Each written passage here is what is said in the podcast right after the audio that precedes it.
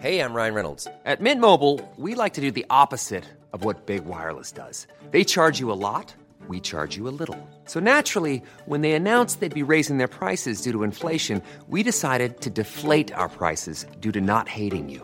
That's right. We're cutting the price of Mint Unlimited from $30 a month to just $15 a month. Give it a try at mintmobile.com slash switch. $45 upfront for three months plus taxes and fees. Promo rate for new customers for limited time. Unlimited more than 40 gigabytes per month. Slows. Full terms at mintmobile.com.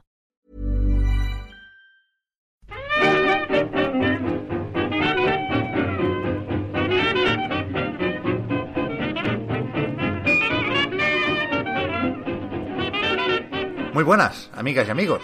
Bienvenidas, bienvenidos una semana más al podcast Reload, programa sobre videojuegos que hacemos desde anightgames.com.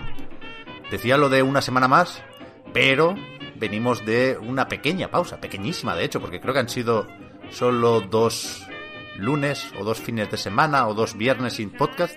Hay varias opciones para escuchar esto, ya os iremos contando. Pero volvemos después del, del parón navideño y lo hacemos. Para empezar, faltaría más, con Víctor y con Marta. ¿Qué tal? Hola. Pues Hola, Pep. podríamos haber tenido más vacaciones. Ya, fue Pero- culpa, pero no, por, lo- por lo que sea. culpa Y de también Cyberpunk. menos, Fue culpa de Cyberpunk. paradójicamente. Pero aquí estamos, aquí estamos. Estás desmelenado, Víctor, aquí en el último momento. Sí, porque me duele mucho la cabeza con la puta coleta. Y, me da- y, y he, he leído a alguien en el chat diciendo, vaya pelazo, Marta, tal, no sé qué, igual. Y pensaba, es verdad, me lo voy a soltar. tío". Hold, hold my beer. No, Dios mío, Dios mío, no me pueden decir nada, no me pueden decir nada. Y yo, No, no, digo, no, o sea, he, he relacionado el pelazo con el dolor de cabeza, porque es verdad, porque me, por, por, la- por ansiedad pura me aprieto mucho la coleta. No sé si a ti te pasa. Pero yo soy una persona ansiosa, me- un manojo de nervios, entonces me aprieto la coleta muchísimo, muchísimo, muchísimo, y, y voy con un dolor de cabeza todo el día, acojonante. Estamos hablando de- del pelo. De hecho, sé que Víctor se ha soltado la coleta porque estamos haciendo esto en directo, en Twitch. Si no lo estáis viendo, no pasa nada porque lo podéis ver en cualquier otro momento en YouTube, que esto lo vamos a, a subir eh, el lunes, vaya, junto con el audio en Spotify, en iTunes y compañía. Así que vamos con, con- con la redacción. De, aquí sí que no me vais a mover. Yo después de cada parón, largo o corto, quiero hacer la redacción del cole. De cómo han ido las vacaciones, qué os han traído los reyes, hace mucho frío, a qué hemos jugado ya que estamos. Pero un poco ponernos al día. Que hemos hablado poquito nosotros también. O sea, hemos hecho... Sí que, sí que podían haber sido más, sí que podían haber sido menos, pero han sido vacaciones bastante estrictas. Hemos hablado poquito entre los tres. Nos lo hemos marcado como, como objetivo, ignorarnos. Casi, ver, casi no felicitamos la Navidad, pero al final sí, por el line ahí. ¡Felices fiestas! Eso es lo que digo, que, que lo único que hemos tenido es la frase de, bueno, feliz año, gente, emoji de besito, bye, y ya está. Yo he estado Pero está bastante bien, está ocupado, la verdad. ¿Has jugado a cosas secretas, Víctor, que no se pueden decir todavía? A cosas secretas sí. Y a cosas no secretas también. La verdad. Vos- empezad vosotros, que yo no quiero hablar. Mis cosas que he jugado son muy aburridas y muy predecibles. Dale tú, Marta, que siempre arrancas mejor con estas cosas. Vale, pues a ver, he jugado muy poco estas fiestas porque, como podréis ver lo que estáis viendo en directo, me he mudado. Y... A soplón, ¿eh? Ya ves. Buah, ya te digo. No me echo coleta para que no me hagan la broma. Ay. Eh, pero, pero eso, entre que tenía que, pues, que envolver todo, irme para un lado, irme para otro, las cosas se han retrasado con la fiesta y el COVID, he jugado muy poco. Pero he descubierto el Bugna. Víctor, como siempre, Ah, buenísimo. como siempre tenías razón, me has flipado. O sea, voy a escribir la semana que viene, no sé de qué, un análisis no quiero porque me parece el formato más oso para un juego que me ha gustado tanto, pero me ha gustado mucho. Y que, y, y que yo creo que es. mm, Bueno, se puede marcar como análisis si quieres, en realidad, ¿no? Pero que eh, lo más interesante, yo creo que, es- que va más allá de, lo, de un análisis normal, ¿no? De, que las cosas que hace son mucho más interesantes de lo que un análisis normal podría dar a entender. Porque, Sí, sí. o sea, yo, te- yo te- ya te avisé que había les- lesbianismo en, en- en las primeras, en los primeros minutos y de ahí no, no para. De ahí solo va a, a mejor. Sí, sí, Es de hecho es que eso, yo, que- yo, yo quiero hablar un poco también del final. O sea, quiero hablar por un lado de mm, cosas con spoiler y por otro lado de, de la investigación y de las trampitas de los animales. Quiero hablar de todo. Mira, me, me siento fatal porque cuando vi Booknas por primera vez, el tráiler, que lo vi en directo con Pep, no me acuerdo en qué directo era, pero recuerdo hablarlo con Pep y decir, pero ¿qué es esta mierda? ¡Qué ridículo! En el, me en sentía el súper... Future of Gaming, el evento de Una cosa de la Xbox, de sí. PlayStation 5. Sí. Eso, eso, Pep, que lo hicimos ¿Ah, tú y yo. Pues me acuerdo reírme como qué cosa más fea, qué cosa más ridícula. Eh, después cuando salió y empezó a, te- a tener buenas críticas, eh, pensaba, vale, eh, pero es en primera persona, me voy a marear un montón, es cierto que me he mareado un poco, no lo quiero jugar, pero al final, yo qué sé, mm, me, me tiré y, y me ha encantado, me ha encantado. La- o sea, todavía, o sea, he terminado la historia, pero quiero jugar para coger a todos los, para capturar a todos los bugsnax, vaya. Eh, y nada, me ha, me ha encantado. Y también he jugado. Dime, dime, Víctor. por cerrar el tema Bugsnax, hay un, hay un podcast que se llama... eh, joder, se me acaba de ir ahora la pinta. como- creo que Pep lo conoce. El del instituto este, la Academia de las Artes Interactivas, Uf, no me acuerdo. que, que lo presenta Robin Hunicke.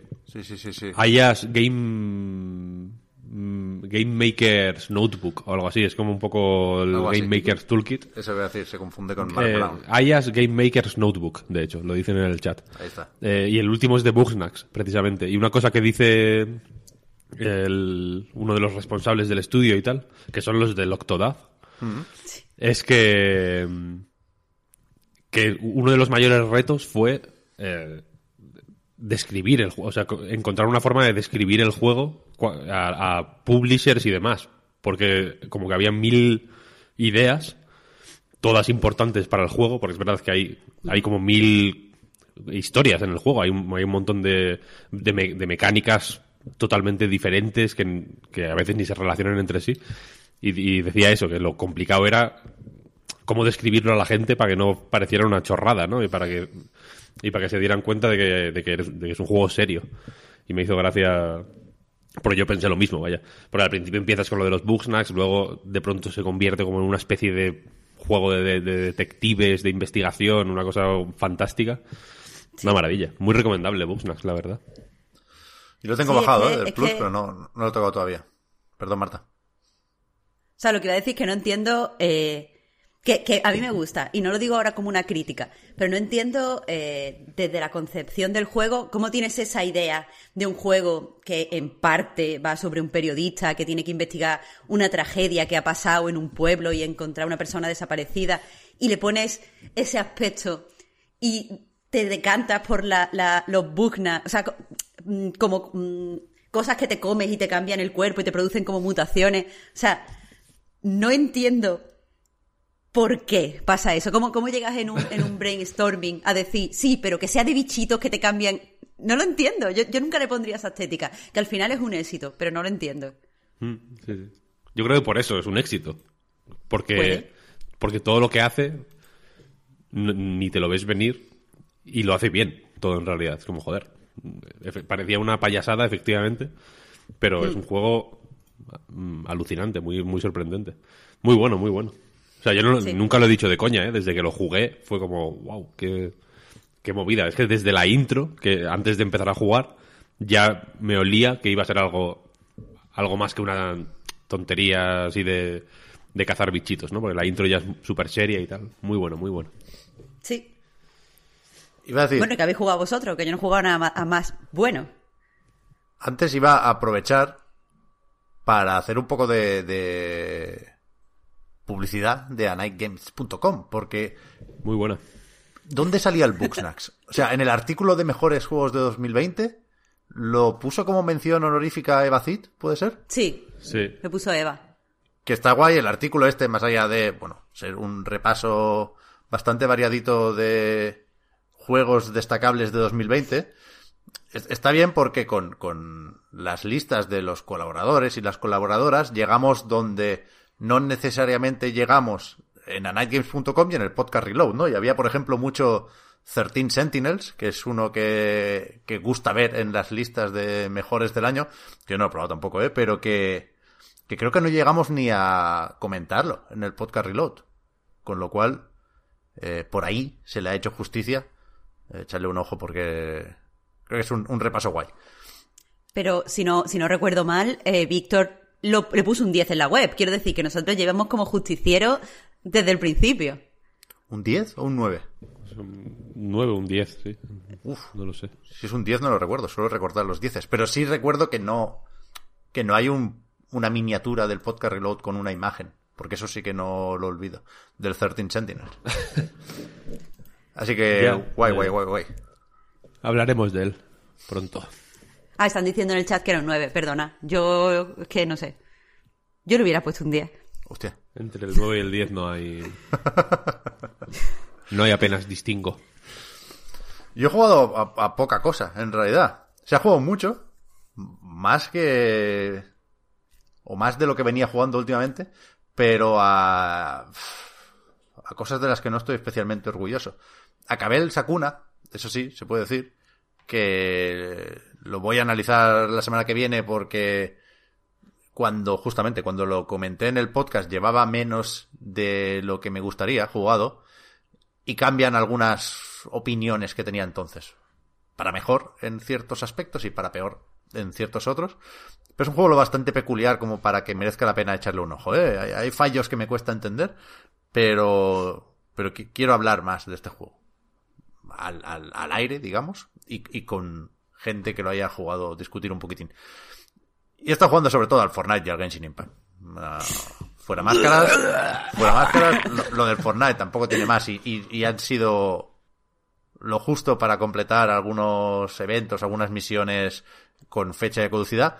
Pero al Genshin Impact sí, sí he jugado bastante, ¿eh? sí he vuelto con cierta fuerza. ¿eh? He pasado ya varias etapas porque se publicó una actualización, no sé si estáis muy al día de, de Genshin Impact, pero se publicó, creo que es la 1.2, que por primera vez ampliaba el mapa. Se desbloqueó lo vi. o apareció una, una montaña nevada que está bastante bien. Entonces, volví con mucha fuerza porque me, me gustó mucho, iba a decir la trama, tampoco te creas, ¿eh? poner un personaje nuevo que te encarga hacer cuatro mierdas con una espada, eso es lo de menos, me, sigo saltando los diálogos. Pero sí que, como mundo abierto, esa montaña está muy, muy, muy, muy, muy bien. O sea, es, es, es un, una región dentro del mapa del mundo abierto del juego, ¿eh? Pero creo que está especialmente bien afinada la densidad de, de esa zona. O sea, los coleccionables están muy bien puestos. Hay una serie de pequeñas historias por ahí, porque al final no deja de ser escalar una montaña, ¿no? Que ya tiene algo de narrativa, ya hay algo de, pues, pues, pues de, de épica, de montarte tú la película. Pero hay una parte con, con una cueva dentro de la montaña. Es una ascensión bastante bien diseñada, ¿eh?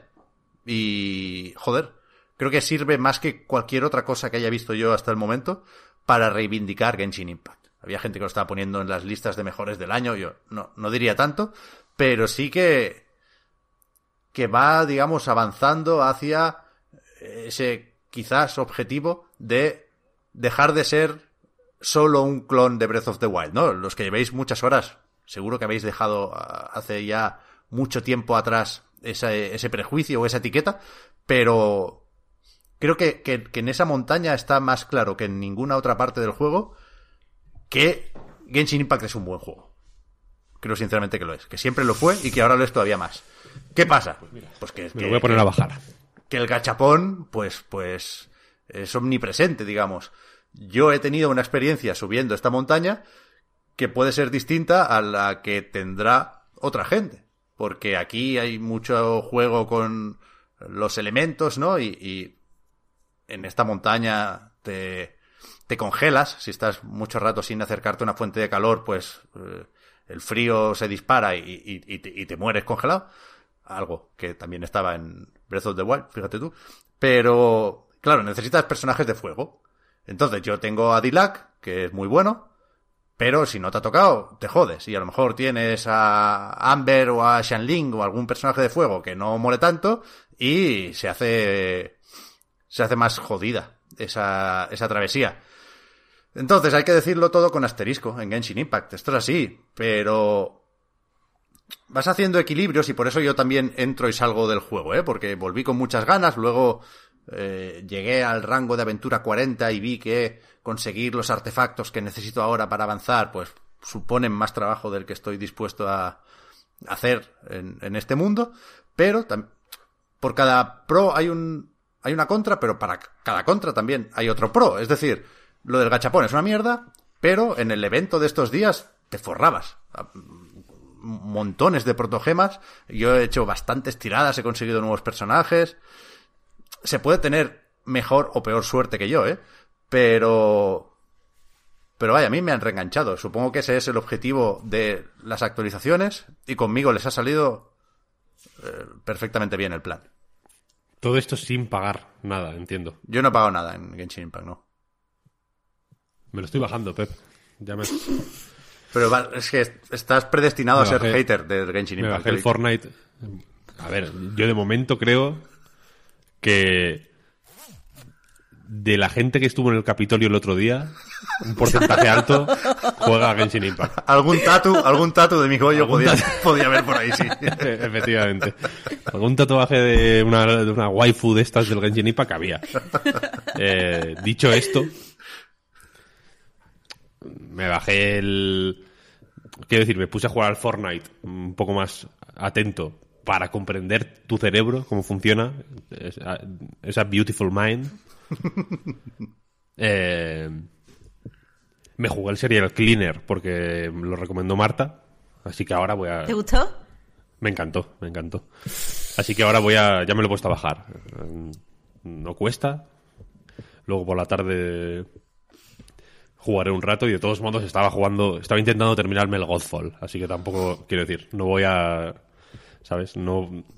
Igual incluso por contraste me me, me, encanta, ¿sabes?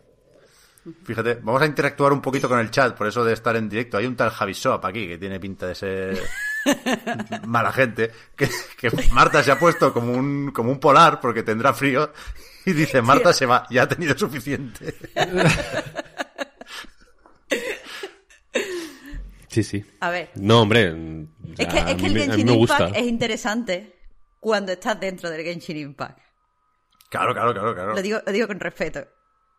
Está claro, está claro. Desde fuera se ve. Desde fuera se ve diferente. Yo lo sé, yo lo sé, pero. por eso, Marta, el, propósito de Año Nuevo tiene que ser entrar en Genshin Impact. Eh, ni que sea como. Con afán de explorador, por así decirlo, ¿no? Para reconocer el terreno y luego ya pues poder reírnos de Pep en, condiciones. Yo ahora no puedo. Con el Fortnite sí. Si te has fijado, no me río de Pep por el Genshin Impact nunca, porque no sé cómo hacerlo. Ni, ni sé siquiera si sería una risa ignorante, por así decirlo. Con el Fortnite sí. lo peor es que Pep como que... Pep lo acepta, en plan, sí, sí. No, hay ningún problema. Con el Fortnite ya no, ni intento defenderlo, ¿eh? Hablo en términos de, enfermedad, vaya, no, no tengo ningún problema. Pero, aunque también hay un buen juego dentro de Fortnite, ¿eh? Y sobre todo una buena plataforma, pero bueno, eso ya lo hemos hablado otras veces. Pero me, me sorprendió para bien Genshin Impact, la verdad. Yo cuando lo lo dejé la última vez, lo dejé pensando que ya había visto todo lo que tenía que ver y que con sus cosas buenas ahí se iba a quedar. Y no, no. Creo que, creo que puede ir a más. Ese, ese es, esa es la conclusión que saco, vaya, del evento de la montañita. Y, y qué narices, ¿eh? Que creo que es un juego que está hecho para gustar a todo el mundo. Es verdad que el meta, o llámalo como quieras, ¿no? A esto de lo que necesitas consumir cuando estás enganchado, eso echa mucho para atrás. Pero al final, como RPG o Action RPG de mundo abierto, es competente y muy, muy bonito. Así que yo creo que es fácil explicar su éxito, ¿eh? que decía que en esto de valorar 2020 al terminarlo salió una lista, no sé si lo visteis, no sé si era Superdata o qué mierda de estas, que, que contrastaba un poco los juegos sobre los que más se ha hablado en medios especializados, The Last of Us 2 y compañía, por supuesto, con los juegos que más se habían buscado en Google, ¿no? Among Us y fenómenos varios, y ahí estaba Genshin Impact. Con lo cual, Sí, sí, sí. Sí, el- tampoco o sea, que- descubro que nada, ¿eh? Tampoco quiero ser aquí más populista de la cuenta. Pero hay que estar en Genshin Impact. Hay que estar. Que lo ha petado es un hecho, vaya. Sí, sí. Vamos a probarlo, venga, sí. Ya está. Decidido. La, la semana que viene nos haces como un de este, o sea, empiezas como una especie de, de serie, de seccioncita No. mensu- eh, semanal y nos vas contando. Ahora lo he dejado cómo otra vez. Lo vas viendo. Es ¿Que lo has dejado? Sí, porque al terminar el evento ya no regalan tantas gemas y ya lo de picar piedra no me apetece. He ahorrado lo suficiente para que cuando aparezca un banner con un personaje que me interesa, pues le tiro ahí un poco a ver si toca. Pero, pero hasta la siguiente actualización, digamos, hasta que se vuelva a descubrir una parte del mapa, puedo estar perfectamente sin jugar, ¿eh? No estoy tan, tan, tan enganchado. Bien, bien. Yo controlo. Vamos con. Antes de. Ah, y los reyes, que a mí me han traído algo de pasta, que es lo que pedía y lo que necesito ahora, pero no. No tengo sorpresas. macarrones. Sí. Espaguetoni, ¿no? Los gordos estos. No tenéis ningún regalo así sorpresa. En plan, algún mí- juego guay con accesorio. El Ring Fit se ha regalado No. mucho estos días. Mira, a mí me han regalado una, una tarjeta de Steam, tal y como quería, que, que es dinero, pero es dinero especial. Ah, bueno. O sea, no, no es lo mismo que darte, en mi opinión, los billetes. Entonces me voy a comprar eh, el Winspan, que desde que me lo enseñó Víctor... Es que yo ya solo juego las cosas que me dice. Víctor, da todo asco. Ya, ya. Pero vi que era súper bonito y lo tengo, lo tengo para eso, para comprarme el Winspan cuando sea. Y, y ya está. Pero me regalaron al final el libro de Vampiro la Mascarada, así que estoy a tope. Uh, no necesito quinta- videojuegos. No me digas más, la quinta, videojuegos edición, la quinta edición. la quinta edición, la quinta edición. Los videojuegos han quedado atrás, a nadie le interesan los videojuegos ya. Así que, El, el dinero de Steam es como dinero, pero peor. Porque No. porque no puedes comprar mm, el pan con él. es que Pues para el yo, ciber- yo el Ciberpunk. dinero de los reyes no lo iba a usar para comprarme pan. El dinero de los reyes es para regalitos. Bueno, si se aprieta de- ¿no? Y se aprieta la necesidad en algún momento. Pues cambio el pan por la tarjeta de Steam. El panadero también a lo mejor le gustan los videojuegos. Hostia, es verdad. Se lo puedes ganar por ahí, es verdad, es verdad. Totalmente cierto. Totalmente cierto. A mí me han regalado una olla. mm, Bueno, como una. No es una olla, es un recipiente. mm, especial, no sé cómo, no sé si tiene una- un nombre concreto, una panera igual se llama, para, me- para cocinar hogazas. Metes, tú metes la masa ahí y, es- y tiene una porosidad especial por dentro y en el horno pues se maravilla. hidratan más las barras, está, y- o sea, las hogazas y, y, y nada. El tonto el pan. Está, está muy Se bien. me olvidado bien. la subtrama de que Víctor... de- el lore de Víctor haciendo pan, que empezó antes de la pandemia incluso. Sí, sí. Y también tengo un móvil de prepago, efectivamente, lo tengo aquí. No sé si se ve. Es verdad. Se ve. Mi móvil de Rafael Amargo. Pues vamos con un breve, yo creo que será breve, repasito a la actualidad.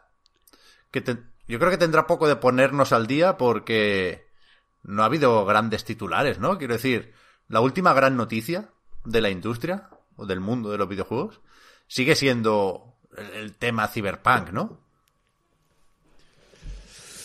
Mm, no lo sé.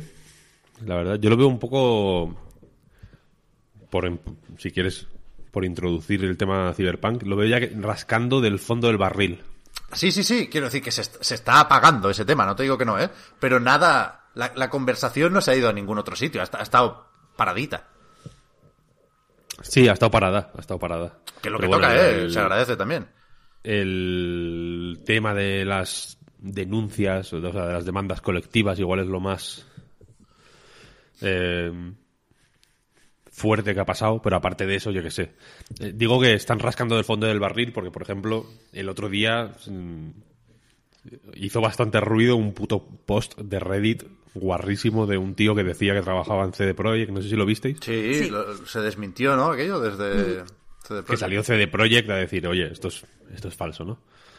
Eh, y- porque aparte de eso, no- a mí me da la sensación de que la propia CD Projekt está un poco de, perfil bajo. Sí, claro, es lo que toca, pero digo que, el, que, el, que el- a mí lo que me sorprende, y tampoco quiero ahora abrir el, el momento del Cyberpunk en el podcast, ¿eh? pero que hablaba de que no, no ha habido nada igual de importante desde entonces y que eso, digamos, quiero decir, se ha normalizado en el sentido de que quien no ha tenido grandes problemas con el juego y que lo estaba disfrutando hasta cierto punto, ya lo ha terminado, ya a otra cosa, ¿no? Y los que decidimos esperar, seguimos esperando, y los que no se interesaron de inicio por el juego, pues siguen sin tener razones para interesarse, faltaría más. Pero se dijo lo de los 13 millones de copias vendidas y desde entonces, por, por, por, por las cifras, tampoco nos ha llegado nueva información, ¿no? No, no, no. El juego, no sé si lo habéis, o si lo has ido jugando más. Que va, que va, que va.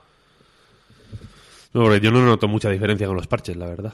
A mí No, no, no, me eh. han solucionado dramáticamente nada.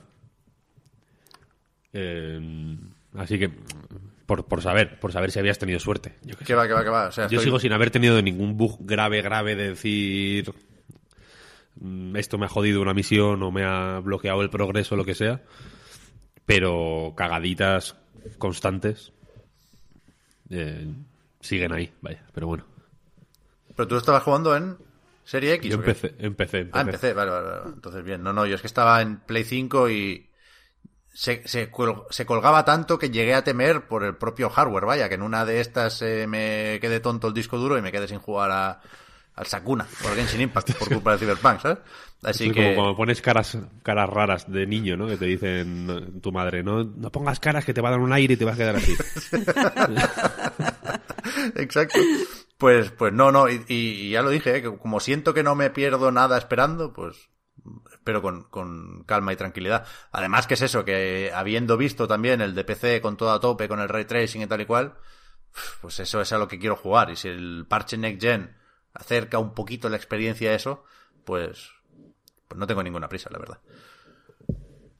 Con Eh, todo, si más allá de Ciber... o, bueno, ¿quieres seguir hablando de Cyberpunk? No, no, no, decía que sí han pasado cosillas, que iba a enlazar ya con, Ah, vale, vale. con Bien, Next bien. Level y compañía. Nice.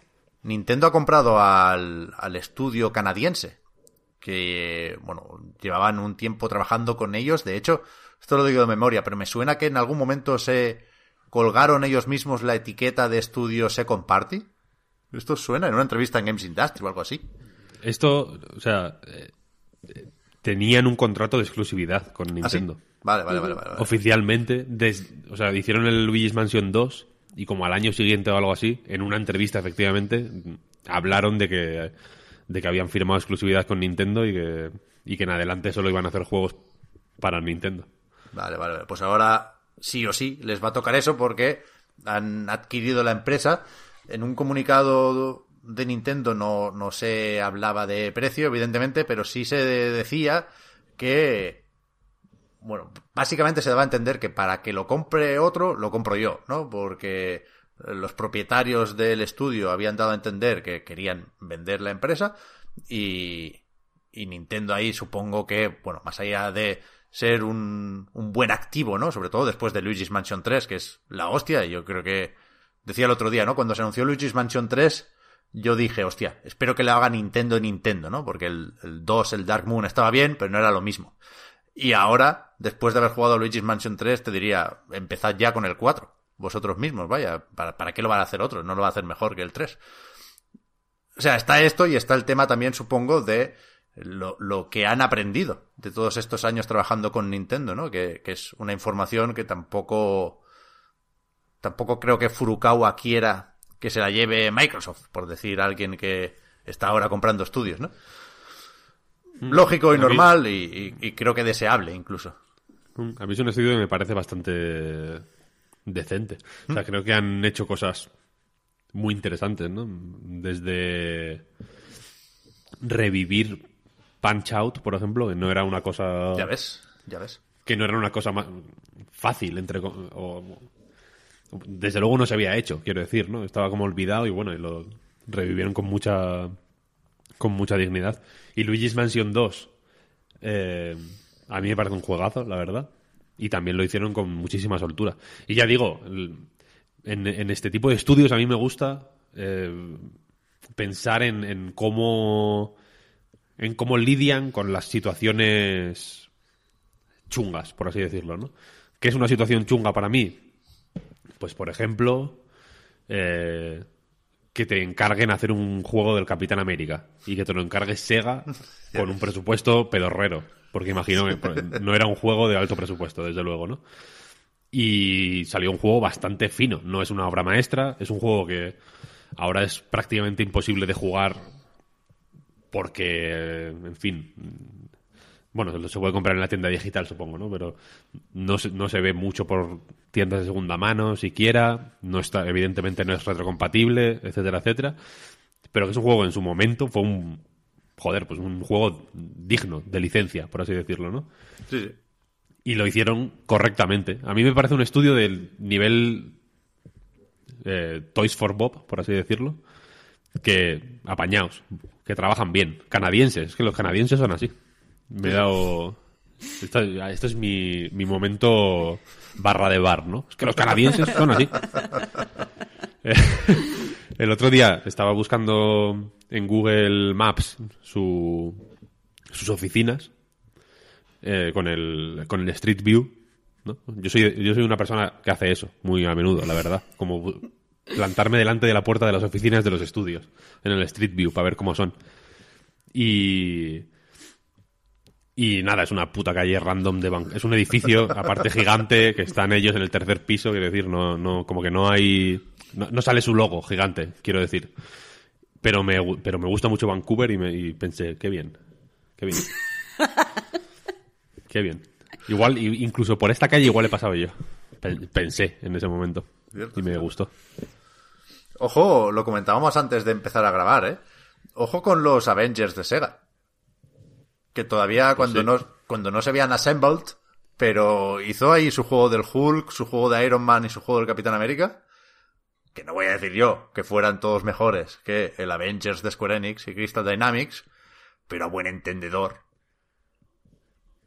Yo creo que tienen más, es, más espíritu, la verdad. Los veo con más alma. Sí, o sea, más divertidos.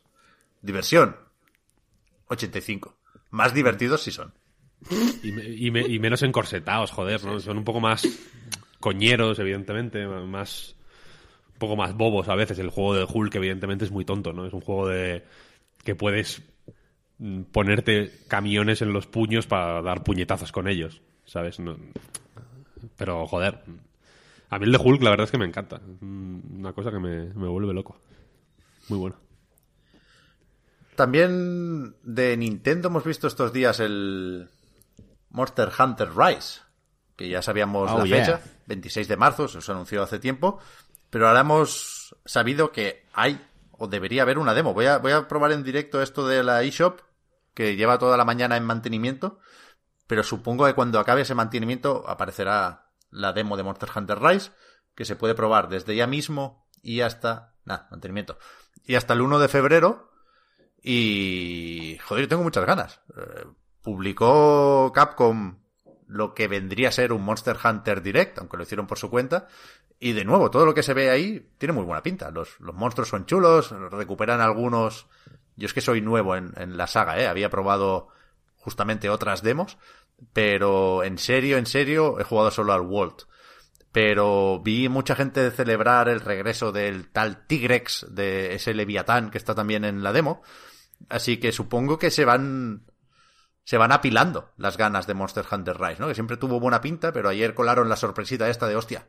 Con el cable bicho puedes montar a, un dragón de estos. Hostia, guay, no me lo esperaba.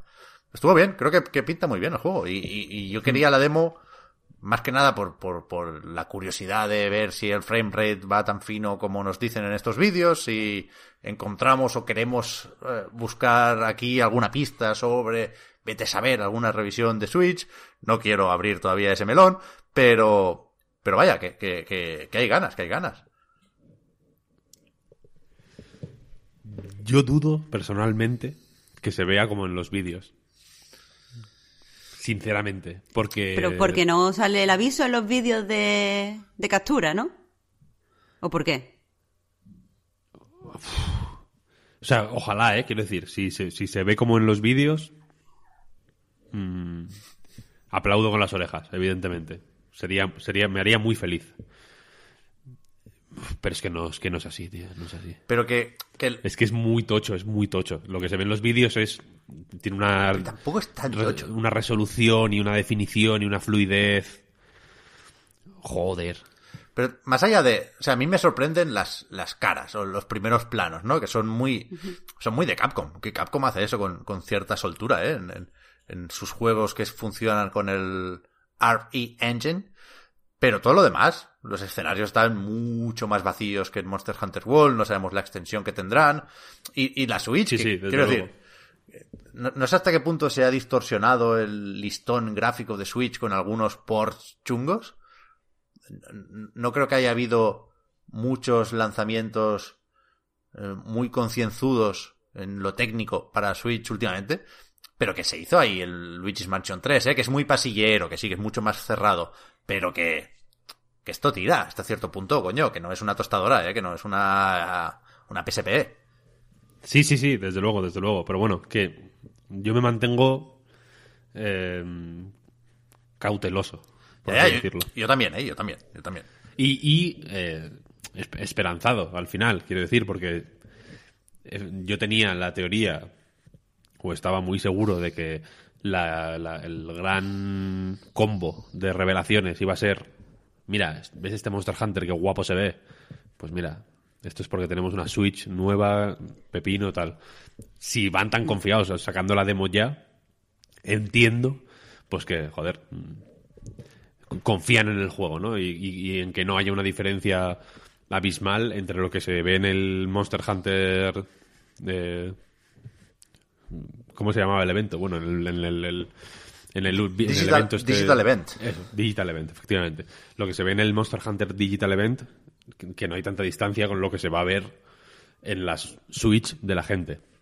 Hasta ahí, ok. Pero me.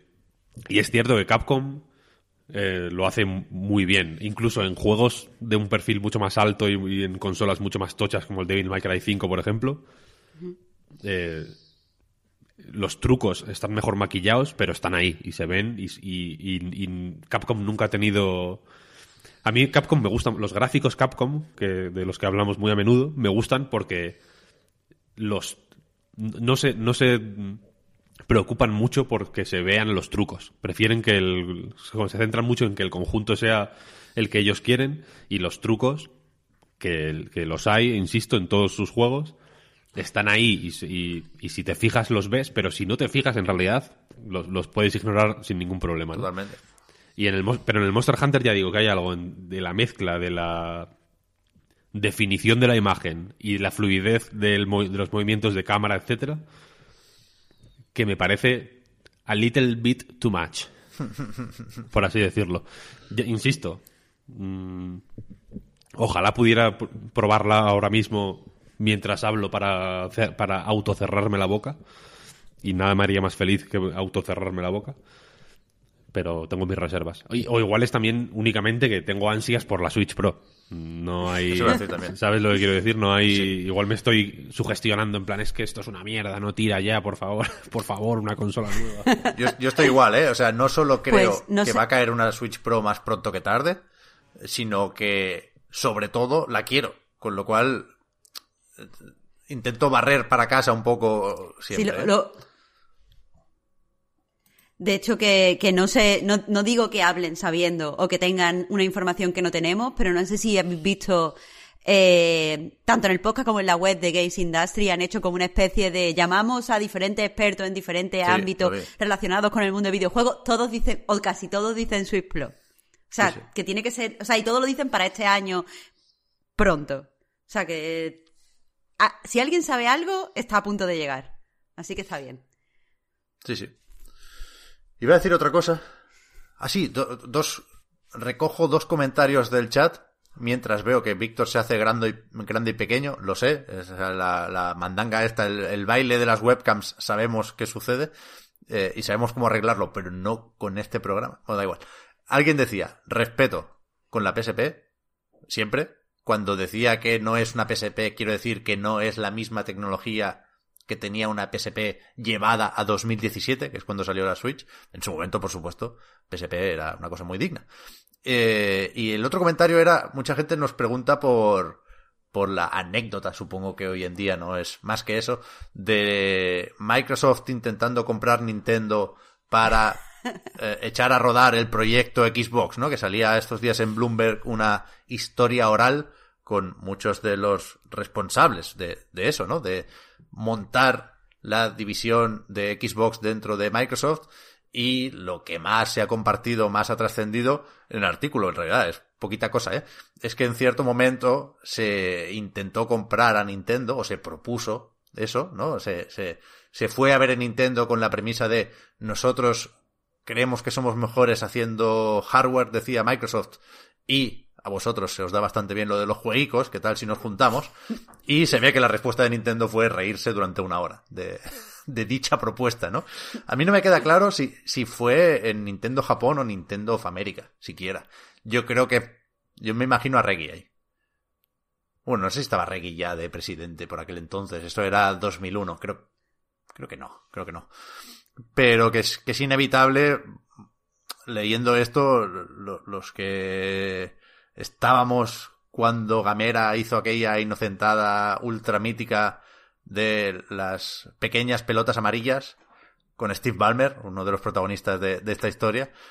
Eh, o sea, para mí esto es un- una validación absurda, ¿eh? Porque nunca fue más que una broma. Pero una validación de esa broma que me hizo mucha gracia, vaya. Son, o sea, ahora son eh, visionarios. Gamera, ¿no? Es verdad.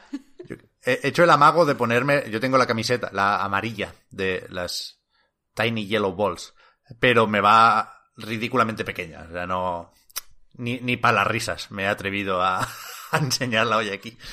Pero sí, sí, no, ya digo, no creo que tenga más, ¿eh? Se habla de Nintendo, se habla también de intentar comprar Electronic Arts, les dijeron que no, de comprar Square en ese momento y les dijeron que básicamente estaban proponiendo poco dinero y a, a los tres días se fusionaban con Square Enix. Eh, suena más o menos cercano. Eso de 2001, que fue cuando Bill Gates presentó la consola con The Rock. Pero en realidad, en, en, en años de videojuegos, ha pasado una eternidad, ¿eh? Se ha dado muchas vueltas Ya ves. Microsoft. La gracia del artículo, en cualquier caso, es eh, viendo ahora lo asentada que está la marca Xbox, ¿no? Y, y- y lo claro que parece tenerlo todo Phil Spencer, eh, cuando empezó el proyecto no sabían nada. O sea, fueron básicamente a reunirse con otras compañías para que les contaran qué hacer. O sea, fueron a Electronic Arts y decir, oye, esto de los videojuegos en consola, ¿cómo va? Ah, pues así, así, así, así, ¿no?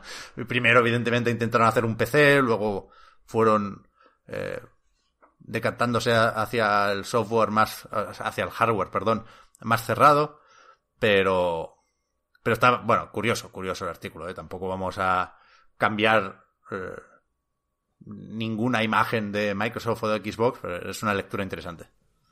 Buscando en las páginas amarillas empresas de marcianitos. Bill, Bill Gates. Buscando en, la- en el mismo día empresas de marcianitos y empresas de control mental. Y entre las dos cosas, pues está ahí poco a poco. G5 vacunas.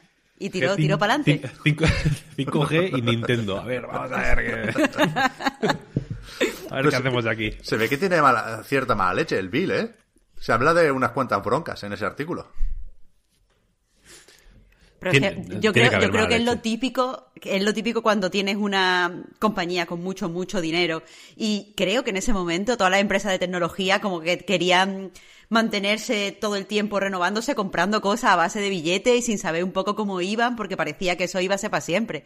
Quiero decir que tener mala leche, intentar hacer cosas como comprar Nintendo mm, a base de talonario, es algo que no me sorprende de ningún, de ninguna manera. O sea, creo que es el estereotipo que yo tengo de ese tipo de persona y de ese tipo de empresa. ¿Ya? El... Es que hay que tener mala leche, claro, para hacer esas cosas. Claro. No, no vas a, no vas a ser la abuelita de, del té. Hay que ir un poco... Salía O sea, también... quiero decir que, que- que se te comen en ese tipo de negociaciones, creo yo, vaya. Si no, si vas como de buenas, eh, hay que imponerse un poco. Es un- son, ya sé que son tópicos así un poco bobos, vaya, pero cuando hay esas. Yo, quiero decir, mm, de toda la peña que tiene mucho dinero que se me ocurre, no hay ninguno que yo diga, este no tiene mala hostia. Ya, pero que tú ves a Bill Gates y no piensas en el, en lobo de Wall Street, tío. No, pero es una todos persona. los ricos tienen que ser así, toda Ya, la gente ya, ya, que ser Es una persona que te recuerdo que en una puta charla delante de miles de personas de altísimo standing estaba hablando del- de, que la- de que los, los mosquitos tigre mm, transmitían la, la malaria en África y dijo, como son mosquitos como estos, y abrió el tarro y, y soltó los mosquitos en el medio de la, del auditorio, ¿sabes? ¿Verdad? Que eso es una, que eso es un movimiento de fucker, por así decirlo, ¿no? En plan, ¿os sabéis, os sabéis- cómo estáis ahora, eh? Tenéis los huevillos dentro, ¿no? Pero lo que pasa es que Pep tendrá la imagen, y yo lo entiendo, de los memes esos de Bill Gates sentado así en la mesa poniéndolo de Microsoft, ¿sabes? Entonces Pep tiene esa imagen. Bueno, y el anuncio de Xbox en Japón con el mando y la hamburguesa, que sale en el artículo ese, que es muy bueno. Pero no, no. O el y- vídeo, o el vídeo que sale saltando una silla. No sé si lo habéis visto. También. No, no, pero a mí me gusta el Bill Gates de ahora, el que ya ha empezado el proceso de convertirse en abuela. Que ya está, es un poco señora Dogfire. Que a mí me gusta mucho, que bueno, es el mismo proceso que, que está ya terminando Paul McCartney y compañía, ¿eh? A mí me gusta mucho ese proceso. Ojalá para mí. Pero que, que a mí en las charlas más recientes me, me gusta mucho Bill Gates, que, está calmadete ahora. En, ese artículo sale también, o sea, Steve Ballmer, alguien dice que, que en una reunión llevaba un bate de béisbol y que era muy, Este- ah, muy a ver, amenazador. Las, las, vosotros sabéis las oficinas americanas que suelen ser espacios súper tochos y que se, se separan con paredes, pues un poco de usar y tirar, ¿no? Que se pueden ir moviendo, ahí van con Sí, que rieles. son que no- cubículos, cubículos, Sí. eso, sí.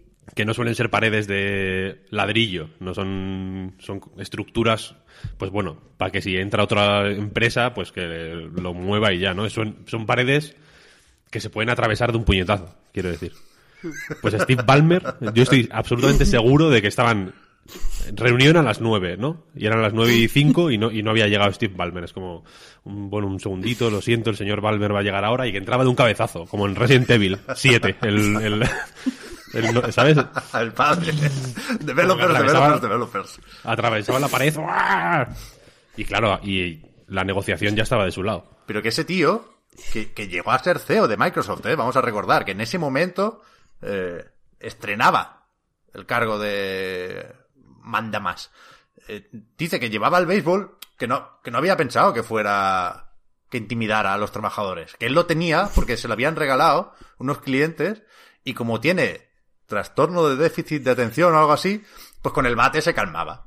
O sea, tú imagínate al colega ese de 3x3 con la mala hostia de la leche y como silbando, yo me imagino silbando y paseando con el bate así. No, no, es para es pa- para mis cosas, ¿sabes? Para estar yo calmado. Joder. CEO de Microsoft. Ahí en nada. es increíble En fin. o como ir co- como ir con una navaja de mariposa así haciendo trucos no Por- Lo típico de dejarlo caer y darle con, con, con el talón, pum, y volverlo, volverlo a subir. Unos tricks, unos, po- unos pocos tricks ahí durante la reunión. En fin.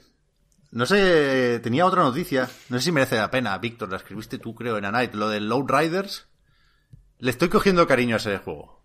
yo también un poco Eh, Ya es un poco, está ya demasiado apaleado. Que el- el- la etiqueta de meme, la, la- bueno, no creo que se la vaya a quitar nunca ya, por mucho retraso que le caiga. Pero a mí me, sa- me sabe mal. Creo que nos hemos cebado en exceso con, con el pobre Outriders. De nuevo, yo el primero. Pero, pero veremos. Se pasa del 2 de febrero al 1 de abril. Habrá demo el 25 de febrero. Y a mí esto del 1 de abril me suena mucho a... No lo metáis en este año fiscal, por Dios, que bastante hemos tenido con los Avengers.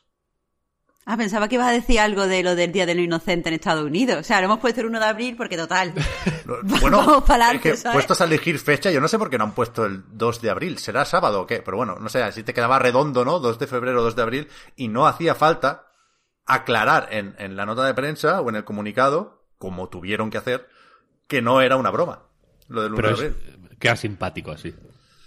¿Tú crees? A mí eso, a mí eso me ablandó. O sea, ese comunicado me ha gustado por muchísimos motivos. El primero, que son polacos también, People Can Fly, y todo el comunicado están tirando pullas a CD Projekt.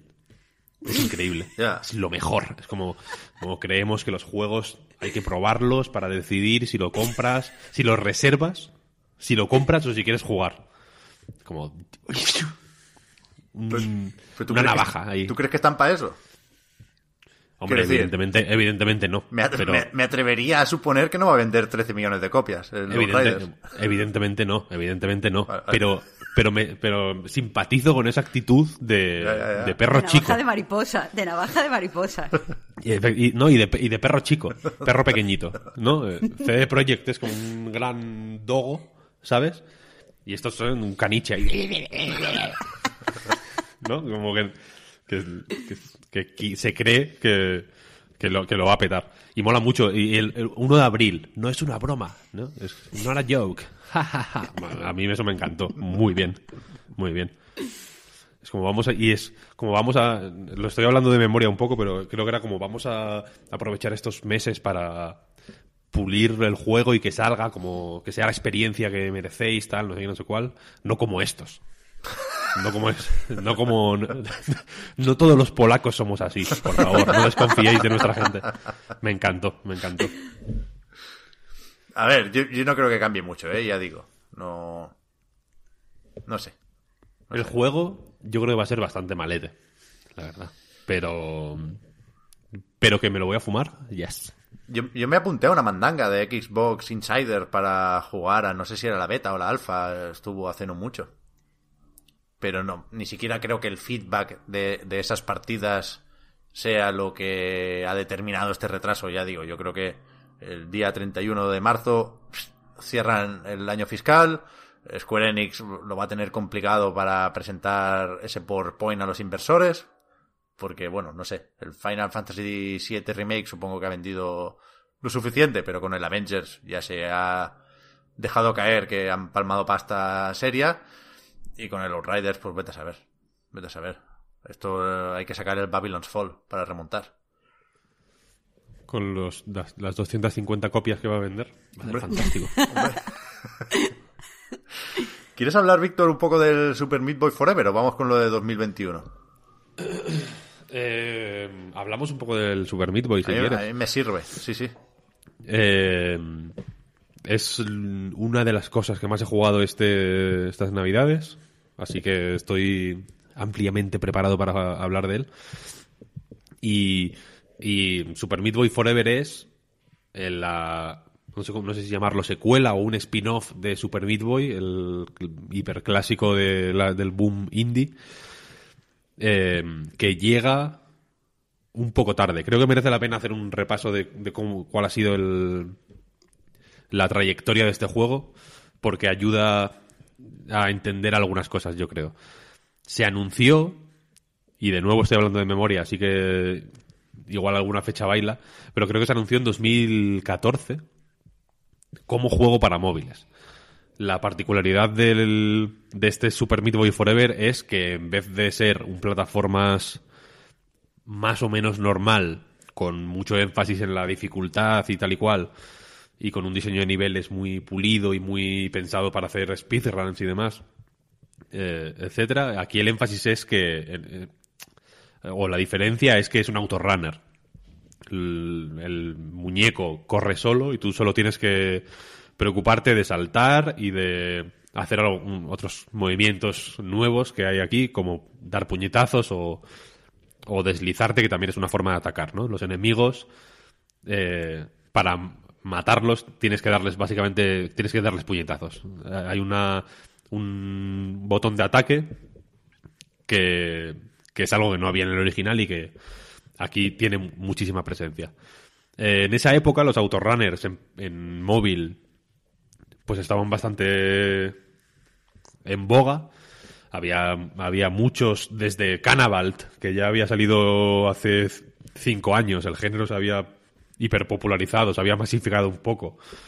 Eh, y, y la verdad es que solían ser la mayoría bastante malos, la verdad. Era el típico género ya cómodo que al que la peña recurría eh, cuando, en mi opinión, no tenía ninguna idea mejor. O eh, cuando eran Nintendo y querían hacer un juego de Mario para móviles, ¿no? Es- eh, tenía ese, era, era- era, eh, ese tipo de asentamiento, ¿no? Y de, y de hiperpopularidad como para que, la, hasta Nintendo quisiera hacer un Mario de ese estilo.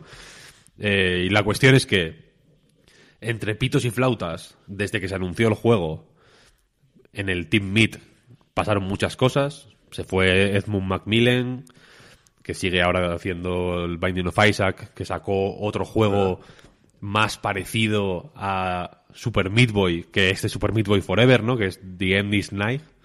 Que, es, que, es, que ese sí que podría pasar por Super Meat Boy 2 si, si lo vistes de otra forma, quiero decir. Eh, este juego estuvo un poco eh, de per- eh, tuvo un poco de perfil bajo durante unos cuantos años no se fue no se supo mucho de él nunca la información iba llegando con cuentagotas eh, Tommy Refenes que es el, el programador del Super Meat Boy original y ahora el, el máximo responsable del Team Meat eh, fue hablando de que no querían ah, eh, ¿cómo decirlo? Sacar el juego demasiado pronto, que preferían trabajar sin presión, etcétera, etcétera, que estaba siempre iba dando mensajes esperanzadores sobre algunos puntos muy concretos como la generación de niveles, porque los niveles se generan aleatoriamente en vez de ser diseños cerrados como en el, en el original y tal. Eh, total, que entre pitos y flautas, el juego ha acabado saliendo eh, ahora, salió el 23 de diciembre. ¿23 o 24? 23, ¿no? Me parece. Creo que 23. sí. Creo que sí. 23. Eh, en la Epic Games Store y en Switch, en principio, aunque imagino que irá llegando a todas las plataformas. Y. eh, y es un juego difícil de defender. Y que la verdad es que ahora mismo me decanto porque más por el no me ha gustado que por el me ha gustado. Eh, es un juego, ya digo, muy peculiar y, y con una mecánica suficientemente distinta a la del Super Meat Boy original como para que apenas sea Super Meat Boy o se sienta como Super Meat Boy, más allá de pues sí, que el malo es el doctor Fetus este y que hay eh, discos con pinchos por todos los lados y que cuando te pasas a la pantalla la repetición eh, salen todos todas los intentos que has hecho la- el, no poder el no tener el control eh, sobre el personaje en gran medida hace que sea muy distinto y que prácticamente y que casi sea más un juego de puzzles que el tipo de juego que quería ser Super Meat Boy. En el sentido de que, por ejemplo, no, tú no puedes darte la vuelta, ¿no? Para dar la vuelta, o sea, para ir en la... Normalmente se va hacia la derecha, pues para ir hacia la izquierda tienes que eh, pegarte a una pared y saltar hacia la izquierda y entonces ya empiezas hacia la izquierda. ¿Qué pasa? Que eh, lo- los niveles están divididos como en bloques, por así decirlo, que, son retos eh, específicos ¿no? y, y autocontenidos. y cuando pasas al siguiente, pues el checkpoint empieza en, en el siguiente directamente. En muchos casos es extremadamente fácil, por ejemplo, por un error, saltar hacia la izquierda y morir simplemente, ¿no? Porque, porque vas corriendo hacia el principio del, de, de ese bloque, por así decirlo, y mueres. Simplemente. Hay muchas muertes que no. sobre las que no pareces tener control, en realidad. En Super Meat Boy había em, decenas, cientos de, de muertes. Lo normal era morir 50 veces en cada pantalla. Pero todas dependían de ti, en realidad. Aquí muchas dependen de. Aquí muchas dependen de no haber encontrado todavía la, la secuencia correcta de botones que tienes que hacer, básicamente.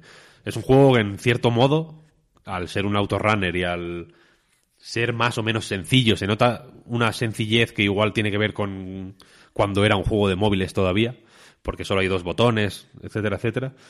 Al ser tan sencillo, las, las combinaciones de botones son limitadas, entre comillas, ¿no? Entonces casi da la sensación de que lo puedes jugar de- con los ojos cerrados, si sabes la combinación correcta. Eh, y la cosa es que al principio del juego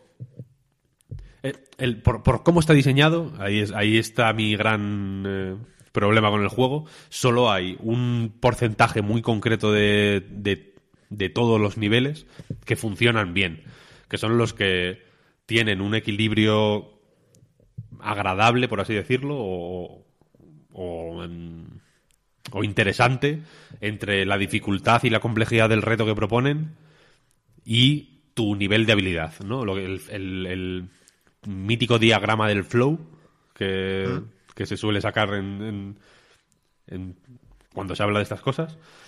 Aquí es complicado alcanzarlo, ¿no? Porque los primeros niveles son excesivamente sencillos, entonces el, el reto no es particularmente estimulante y cuando mueres básicamente sientes que estás perdiendo el tiempo, no tienes esa sensación de, de joder, venga, a las- casi a la siguiente lo consigo, es simplemente joder, he fallado por, por, por pura falta de práctica y no mola. Y los últimos niveles, y los niveles del mundo oscuro, por así decirlo, que es como en el Meat Boy original, o sea, en el Super Meat Boy original, eh, los niveles tienen una versión normal y una versión dark, que es extremadamente más difícil. Eh, son demasiado inflexibles. No hay.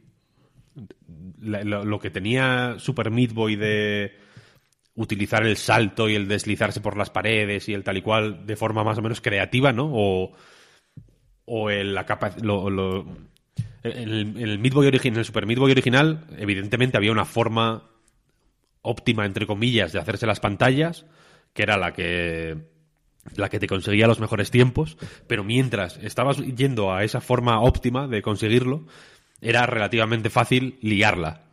Eh, y, cuando la liabas, no necesariamente tenías que morir, ¿no? Igual, igual liarla simplemente suponía, pues, yo que sé, que en vez de 35 segundos hacías 38, ¿no? Y ya la siguiente, pues ibas arañando décimas o segundos hasta conseguir el tiempo que, que tenías planificado. En este no, no existe la posibilidad de enmendar errores. Cuando existe es eh, muy cogido por los pelos y claramente ves que la has liado y, y- solucionar tu error no es divertido porque suele ser únicamente volver al punto inicial y repetir la secuencia de una forma un poco eh, mecánica y repetitiva. Y, y en general, el, el único momento en el que el juego brilla y te permite ser pues más creativo y más y hacer cosas más interesantes es en los jefes, que sí que están muy bien diseñados y, y, que, la verdad es que son, son guays. Tienen truquillos más o menos claros para terminarlos más rápido. Ahí, ahí sí que por, por cómo están diseñados los jefes, porque suelen ser habitaciones muchísimo más pequeñas, eh, los jefes son gigantescos, y a menudo tienes que trepar por encima de ellos incluso para eliminarlos, etcétera. Eh, pues el, el desafío es más interesante, son más, son más cortos además, en fin, es la parte más estimulante y más eh, y más única del juego en realidad, porque por lo demás es un autorunner más o menos mm, tradicional. Quiero decir que no, no hacen no hacen mucho o no hace casi nada que no hagan la gran mayoría de autorrunners de, de móvil. Y, y- y normalmente lo hacen mejor. Runner 3, por ejemplo, o Runner 2. Los de... eh, ¿Cómo se llaman ahora esta gente? No me acuerdo, eran Gaijin antes, ¿no? Los del Beat Trip, sí. Eran Gai- sí, Gaijin Entertainment, ahora no me acuerdo cómo son. Pero bueno, Algo con un número tenían por ahí, ¿no? no lo recuerdo. Pero Runner, sí, lo- los Runner, eh, que más o menos son lo mismo, eh, por lo menos utilizan la música para darle un toque, ¿no? En, re- en realidad es muy parecido, porque hay el, el salto, el deslizarse, ¿no? Eh, la forma en que, te, en que te relacionas con los obstáculos y con los enemigos es muy similar, Pero ahí por lo menos, joder, el, pues el rollo seguir el ritmo es, eh, es, es más estimulante. Y eso que Runner 3 a mí tampoco me, me hizo especial gracia. Creo que el 2 es mucho mejor. Pero este, ya digo, es un juego bastante más soso de lo que de lo que debería. ¿Cuál es la, el gran selling point aquí? Pues que cada vez que empiezas una partida, o cada vez que empiezas un slot nuevo de guardado, por así decirlo, los niveles se generan eh, al azar. Como que te crea un juego nuevo. Entonces, en teoría, tú puedes jugarlo mm, todas las veces que quieras. Y aunque aunque sí se verán eh, pues bloques repetidos, por así decirlo, o, o habitaciones prediseñadas pero que aparecen aquí en vez de allá, etcétera, etcétera, será otro juego, entre comillas. Y de nuevo, por cómo está estructurado, porque está estructurado como, un, como el Super Meat Boy normal, los, los mundos son más cortos, pero siguen siendo bastante largos. Eh, hacerte los tiempos eh, eh, si consigues el tiempo objetivo, se te desbloquea la versión oscura de, de cada nivel, ¿no? Hacer esos tiempos y hacerte la versión oscura, joder, es una cosa que tiene su chicha, no se hace fácil, ¿no? Sigue siendo un juego extremadamente difícil, entonces, aunque pasarte el juego, yo que sé, igual pueden ser cuatro horas, cinco horas, una cosa así. Hacerte el 100% de, de un slot, por así decirlo, ya es otro tema, es un proceso más o menos largo, ¿no? Entonces no le veo la utilidad a, a que cada partida sea distinta. eh, Sea distinta, ¿sabes lo que quiero decir? En el sentido de que eh, tú no. El, el- el- el flow de la partida no es empiezas a jugar y. Venga, voy a hacerme el mundo 1, 2, 3, 4, 5, pero, y cada vez va a ser distinto, ¿no? Como en el Nuclear Throne, por ejemplo, o en, o en todos los roguelikes, ¿no? Aquí simplemente es como una especie de, de demostración de poderío técnico, por así decirlo, o de, o de, o de programación, vaya, que, que es bastante impresionante, la verdad, porque he estado viendo vídeos de, de Peña y, joder, sus mundos son muy distintos a los míos. Yo he empezado tres partidas distintas y, e- y ya incluso la primera pantalla, que es más o menos un tutorial, eh, siempre ha sido sorprendentemente diferente a la anterior. Eh, pero a efectos prácticos no le veo utilidad. Creo que es una es un algoritmo que, que, funciona, desde luego, pero que es infinitamente más complejo de lo que, de lo que la situación requería. Ya. Yo, sin, sin haber jugado y sin haber prestado mucha atención a lo que ibais diciendo los que sí lo habéis probado, eh, me, me sorprende que no haya sorpresas aquí, ¿no? Que sea realmente un autorunner como hay tantos otros, digamos, a la hora de jugar, por mucho que tenga más trabajo detrás, porque no hay otra forma de explicar, como decías, Víctor, el, el tiempo que lleva esto en desarrollo. Estoy seguro de que, por ejemplo, es muy difícil fijar un tiempo objetivo para algo que se genera aleatoriamente, ¿no? Eh, Claro, y hacer la versión difícil de eso. Seguro que es un reto mayúsculo en cuanto a programación, pero si al final lo que juegas no es mejor que...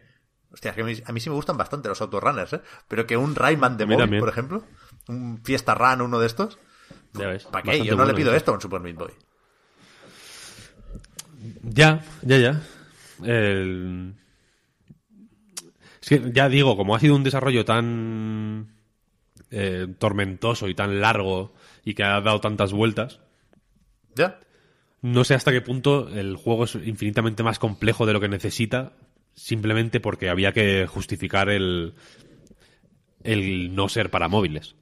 Claro. Fiesta Run, por ejemplo, es un juegazo, por cierto, hiper recomendable.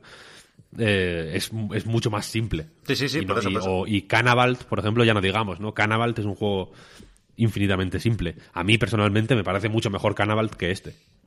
Porque es lo que tiene que ser, porque, porque la fórmula no es, no, honestamente no da para mucho más, un autorunner es lo que es, es un juego que nació en móviles, o sea, es un género que nació en móviles, o se hiperpopularizó en móviles porque, joder, los, los móviles van especialmente bien para este tipo de juegos tan simples, ¿no?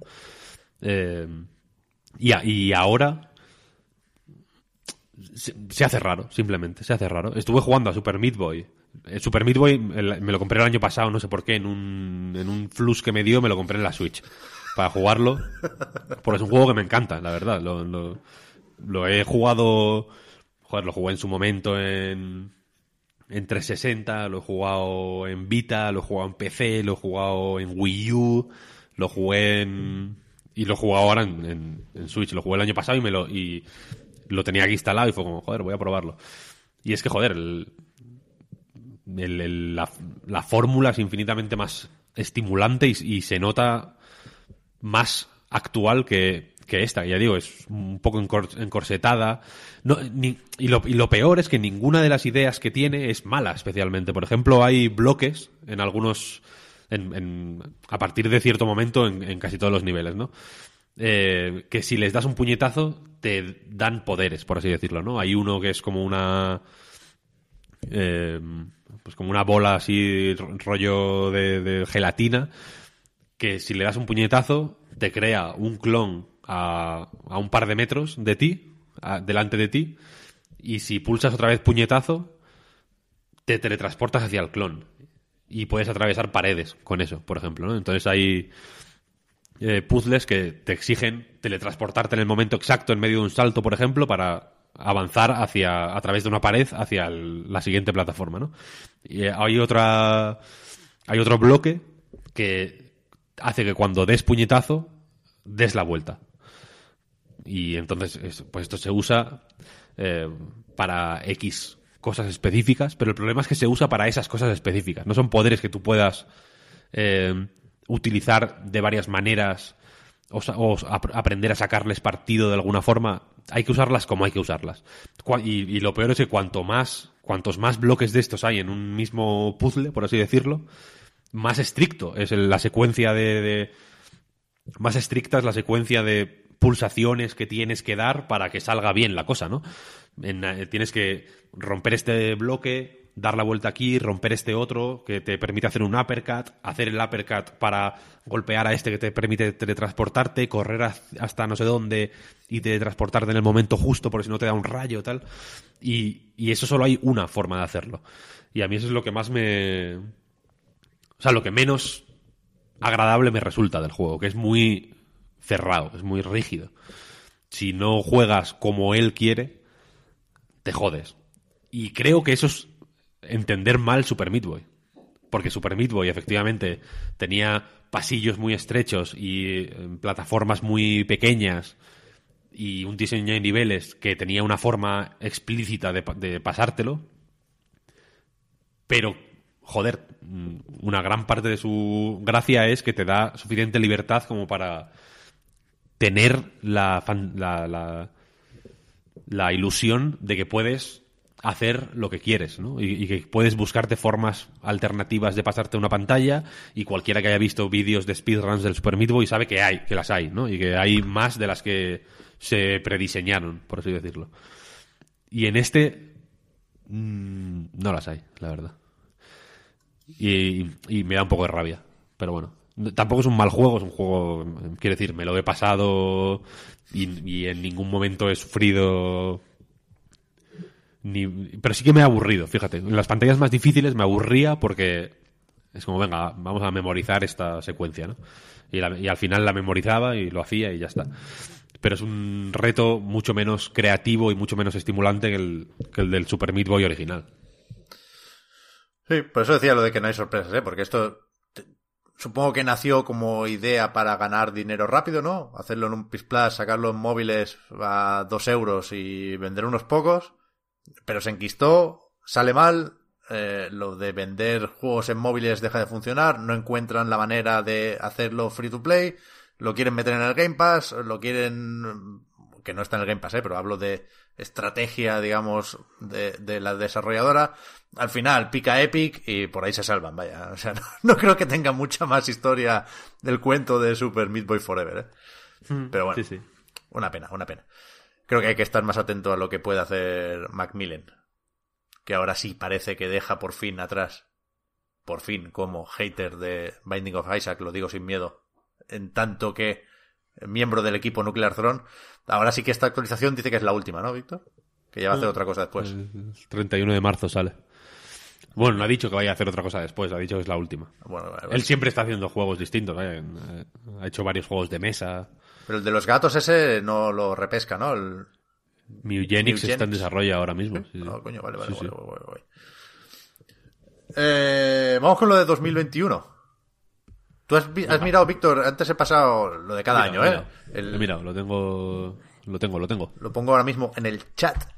La página de VG247, porque es la que tengo más a mano, con todas las fechas de 2021 confirmadas o no. Es decir, primero ordena por mes lo que tiene fecha de lanzamiento concreta y luego está toda la lista, que son muchísimos de juegos que en algún momento dijeron o que saldrían en 2021 o que saldrían en 2020. Que yo creo que, o sea, muchos han anunciado retrasito y otros muchos han dicho, bueno, se ha acabado dos- 2020, no ha salido, no hace falta que te lo diga, ¿no?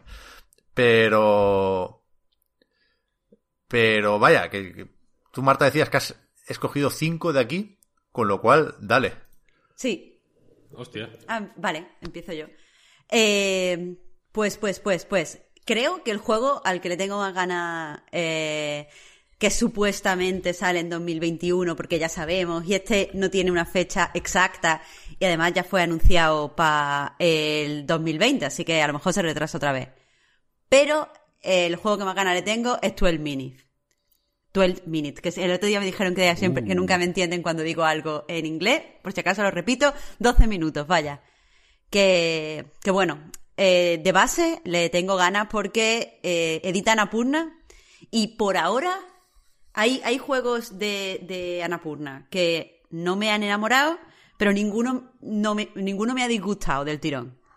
Así que, ¿qué tal? Y sobre todo me gusta porque, joder, me parece el tráiler ultra, ultra, ultra potente. Me parece la idea, me parece una de estas ideas de las que se está hablando mucho tiempo. O sea, yo cuando vi el tráiler, sin que el juego tenga nada que ver, pero yo cuando, cuando vi el tráiler me dio la sensación eh, de que era uno de estos juegos, mm, por ejemplo, como Her Story, en el que eh, el gimmick sí que es suficiente eh, para, para eso, para, para tenerte estimulado durante todo el juego. Y además se ve que está hecho con un montón de, profesionalidad. Ro- O sea, me refiero a las voces, la elección incluso de, de cómo vemos la escena desde arriba. Me parece arriesgada para un thriller, pero creo que aquí eh, nos va a entretener durante mucho más tiempo. Nos va a permitir ver otro tipo de detalles.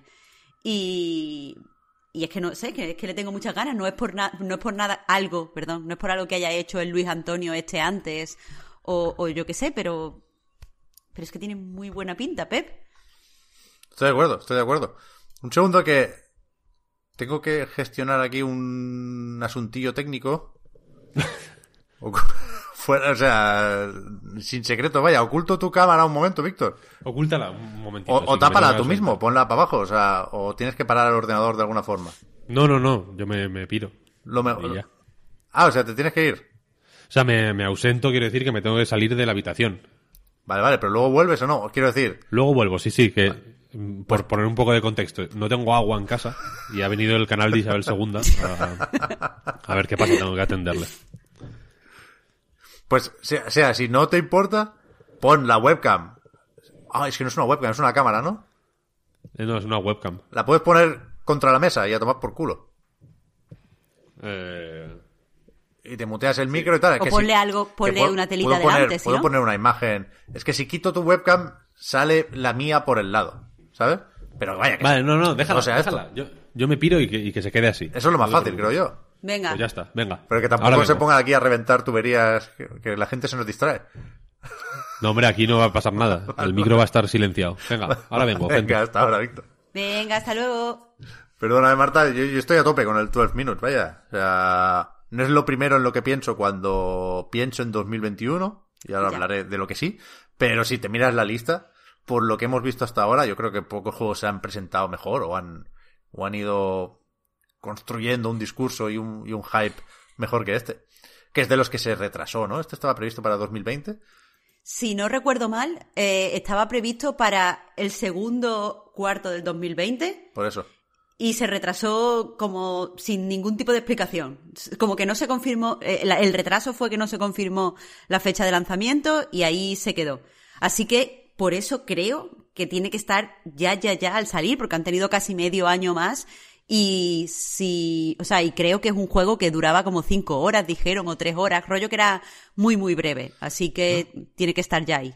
Que esa es otra, ¿eh? Cuando hablamos de 2021 en videojuegos, ahora, en enero, creo que no somos conscientes de lo mucho que puede cambiar la cosa. No, no, no tanto por los anuncios, no creo que muchos valientes se atrevan a anunciar juegos este año, sino por, por lo que se puede llegar a retrasar, que yo, yo no tengo ni idea, ¿eh? pero mucha gente dice que los juegos que se vieron poco afectados por el coronavirus, o que se están viendo, ¿eh? lejos de terminar la cosa, pero sí cuando hubo los confinamientos más duros en todo el mundo, los juegos que, digamos, eh, sobrellevaron eso, lo hicieron porque estaban ya casi terminados, ¿no? Y, y que los el impacto gordo del coronavirus en el desarrollo de los juegos lo vamos a ver en 2021. Es decir, muchos juegos anunciados para más o menos pronto que no van a llegar.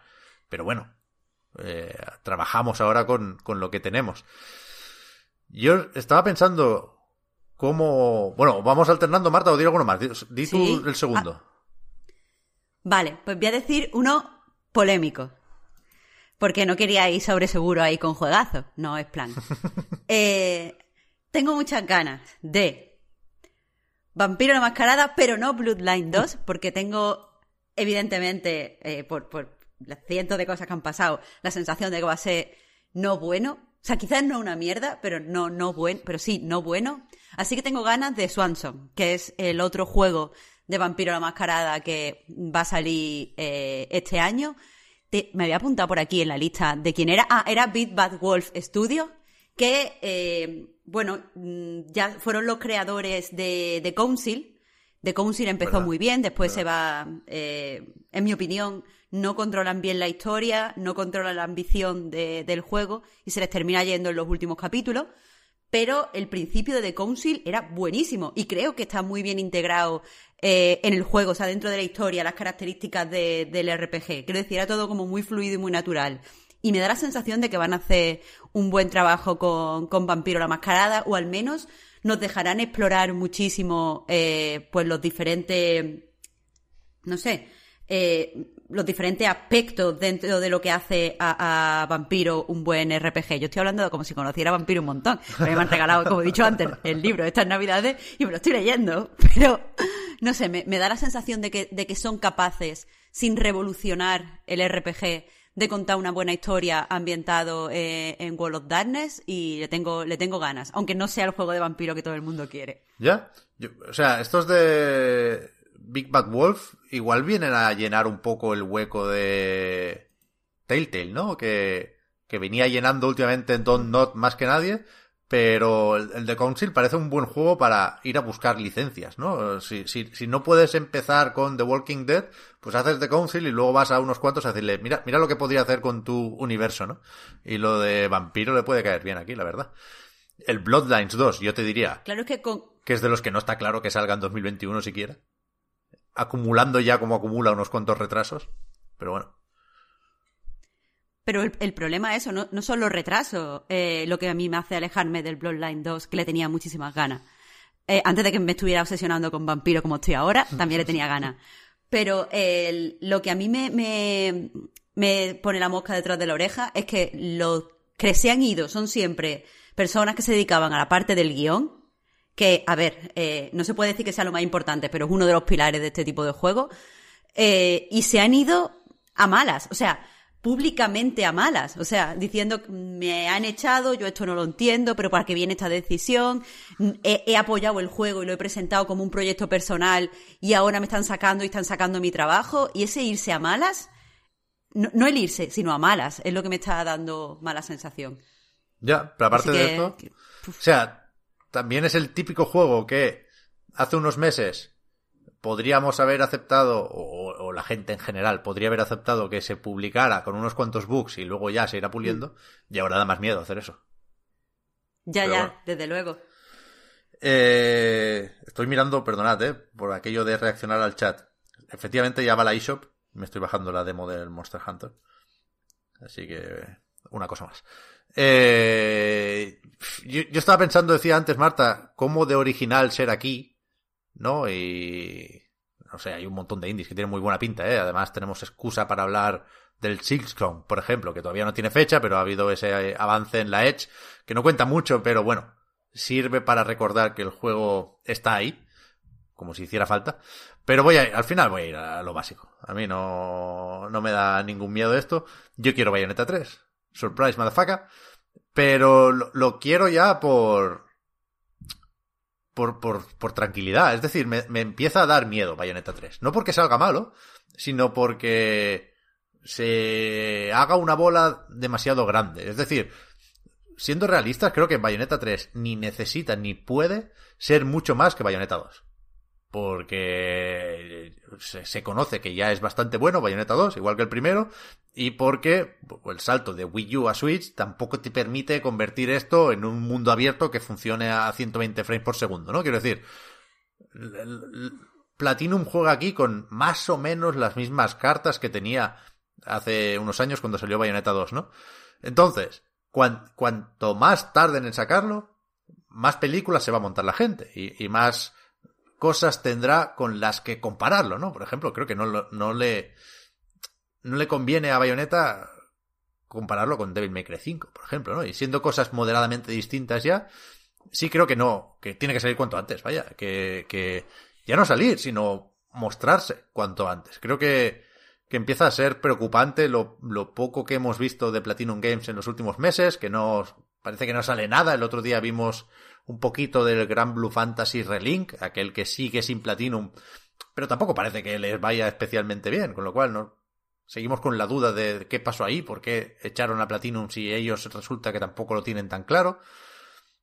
El Babylon's Fall también está desaparecido, nos prometieron nueva información en un E3 que al final no existió, pero desde entonces ha habido tiempo, y sé que Square Enix dijo que paralizó todos los desarrollos durante el confinamiento, pero que hace falta Bayonetta 3, vaya, que no, que ya está bien la broma, que no, no, ya no me hace gracia, ya no me hace gracia. Y insisto, creo que Platinum se juega mucho con esto, y creo que las expectativas han pasado hace ya un tiempo de jugar a su favor a jugar a su contra. Yo creo que lo tiene complicado para para ser el juego que mucha gente empezará a pensar que debería ser. Y a mí, insisto, me vale con lo que creo que será, que es una expansión de Bayonetta 2, ¿eh? Con eso, Goti. Pero, no sé, no sé, lo vamos a ver y va... cuando se publique el primer tráiler, inevitablemente va a decepcionar a mucha gente. Eso es lo que te iba a decir, Pep. Todo lo que has dicho a mí me suena a que lo que tienes miedo es a tu propio hype, a tus propias expectativas, no al juego en sí, porque no sabes nada del juego. Ya, Entonces... ya. No sé cómo. Es que no creo, no creo que nadie pida un cambio radical aquí. O sea, yo voy a estar tranquilo con lo que hagan, ¿eh? Porque entiendo que no van a romper el molde ni la fórmula. Pero sí que creo que eh, el mito, la leyenda que se está generando alrededor de esto, ¿no? Cada vez que Camilla dice tranquilos que el desarrollo va bien y se hacen bromas sobre esto, hay alguien que, que piensa que esto va a ser un, super proyecto y creo que, que no puede ni debe serlo. Vaya, yo, yo estoy tranquilo, ¿eh? O sea, joder, acabo de decir que no. Yo veo muy difícil que Bayonetta 3 me decepcione a mí.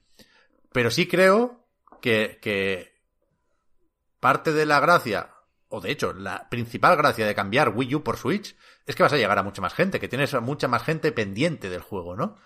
Y, y, y empiezo a pensar que eso no, no es lo que toca, no es lo que toca.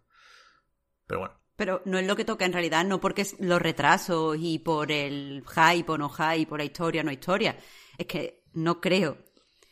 Y a lo mejor esto es lo que, lo que propicia mi salida de A Night, pero es que no creo que Bayonetta sea para todo el mundo, ni siquiera que sea un juego masivo. No, no, no, no. Pero cu cuanto más tiempo pasa, eso es lo que quiero decir, cuanto más tiempo pasa entre el anuncio y el primer tráiler, más, más gente viene a, a, a curiosear, ¿no? Vale. O sea, se está, lo que digo, la imagen está de la bola. Se está, se está generando una bola alrededor de Bayonetta 3 que no tiene ningún puto sentido. Vale, sí, no, te, no sí ya te he entendido entonces. No vale. Y, y, insisto, ¿eh? a mí no me da miedo la reacción que pueda tener yo a la presentación de Bayonetta 3. Me da miedo el que se, se, se desinfle esa bola, ¿no? Que cuando aparezca el primer tráiler haya más gente decepcionada que gente contenta. Eso me, me jodería bastante. Pero bueno, que me da igual en realidad, ¿eh? Yo lo que quiero es jugar algo de platino, porque es que no puede ser la sequía esta. No puede ser, no puede ser. Va, pues nada. Hay, hay posibilidades de que. te- Por ahora los dos tenemos posibilidades de que los juegos que vamos diciendo salgan. No hay nada que parezca que se va a retrasar infinitamente. Que a todo esto digo Bayonetta, perdón, Marta, por, por, por sacarlo de dentro, ¿eh? Pero en, ningún momento se ha dicho que vaya a salir en 2021. Nunca ha tenido fecha este juego. No, no. Vamos, no está ni en la lista, creo, que tú has propuesto. Yo o sea, la que tú has pasado. Pero, pero. Yo, igual que, te- que llevo todo el año diciendo a Victoria a ti, cada vez que hay un evento, que no emocioné y que no iba a salir bayoneta, ahora sí creo que puede. Ya, ya toca. Sobre todo cuando termine la pandemia. No sé, no sé por qué, no, no sé nada, pero pega que salga ya ahora cuando, cuando termine la pandemia. Debería. Eh, ¿Sigo yo, Pep? ¿O te quieres Sí, tú dale, dale. Yo es que tengo poco, yo no tengo cinco, ¿eh? Así que quema tú cartuchos antes. Vale, pues eh, siguiente juego que le tengo ganas. Y este no le tengo ganas por el juego en sí, sino porque echo mucho de menos. Bueno, como si hubiera muerto, yo qué sé. Pero que eh, quiero volver a tener una experiencia como la que tuve con Sayonara Wild Heart. O sea, un juego que sea un disco, que no sea un juego de ritmo. Eh, por cierto, voy a decir una cosa que, acabo de volver a la pestaña de antes, estoy viendo el chat, que no me voy de a Night, que lo decía porque me iban a echar Víctor y Pep por decir algo malo de Bayonetta. Que no, como voy a ir, que me a de a Night, me voy a ir a... Ahora que tengo que pagar la casa. No, hombre. no, que estoy de alquiler, que estoy de alquiler, qué broma. Eh, el caso, que resulta que, que necesito, para sobrevivir, un juego que sea como Sayonara Wild Heart. Que, se, que no sea intrínsecamente un juego de ritmo que vaya sobre bailar y seguir el ritmo, sino que eh, sea un juego que utilice la música como base de una experiencia que sea narrativa, pero que no tenga una historia tradicional. Es decir, es algo súper concreto lo que necesito. Como el Kingdom Hearts. ¿No? El Melody este, si te gustó. Sí, sí, pero es un juego de ritmo, Pep. Bueno, pues O sea, tiene, una historia, decir, tiene una historia muy buena detrás, ¿eh? Tú. no me refería al, al Kingdom Hearts Melody, que está muy bien. Pero se vas pegando, o sea, como vas como. Pim, pim, chiquis, no sé qué, vas al ritmo. No sé, no voy a hacer más cosas, me da vergüenza. Eh, pero. eh, eh, eso, Sayonara Wild Heart. Entonces, eh, sale Genesis Noir. Que al parecer es un juego que todo va a ritmo de jazz. Cuenta una historia que va de. O sea, es una historia como de una novela negra con varios finales, de una relación de amor, pero también cuenta como el origen del universo. Y no sé, parece bastante experimental, que es de cierta forma lo que me pareció al principio Sayonara Wild Heart. Este es bastante más experimental. Eh, tiene un, estilo visual que como me pareció el de Sayonara Wild Heart está total- es totalmente diferente a lo que a lo que se está haciendo o a lo que está de moda. Y eso está dirigido por, por la música. Aparte, este sí que parece que 100% seguro sale en 2021.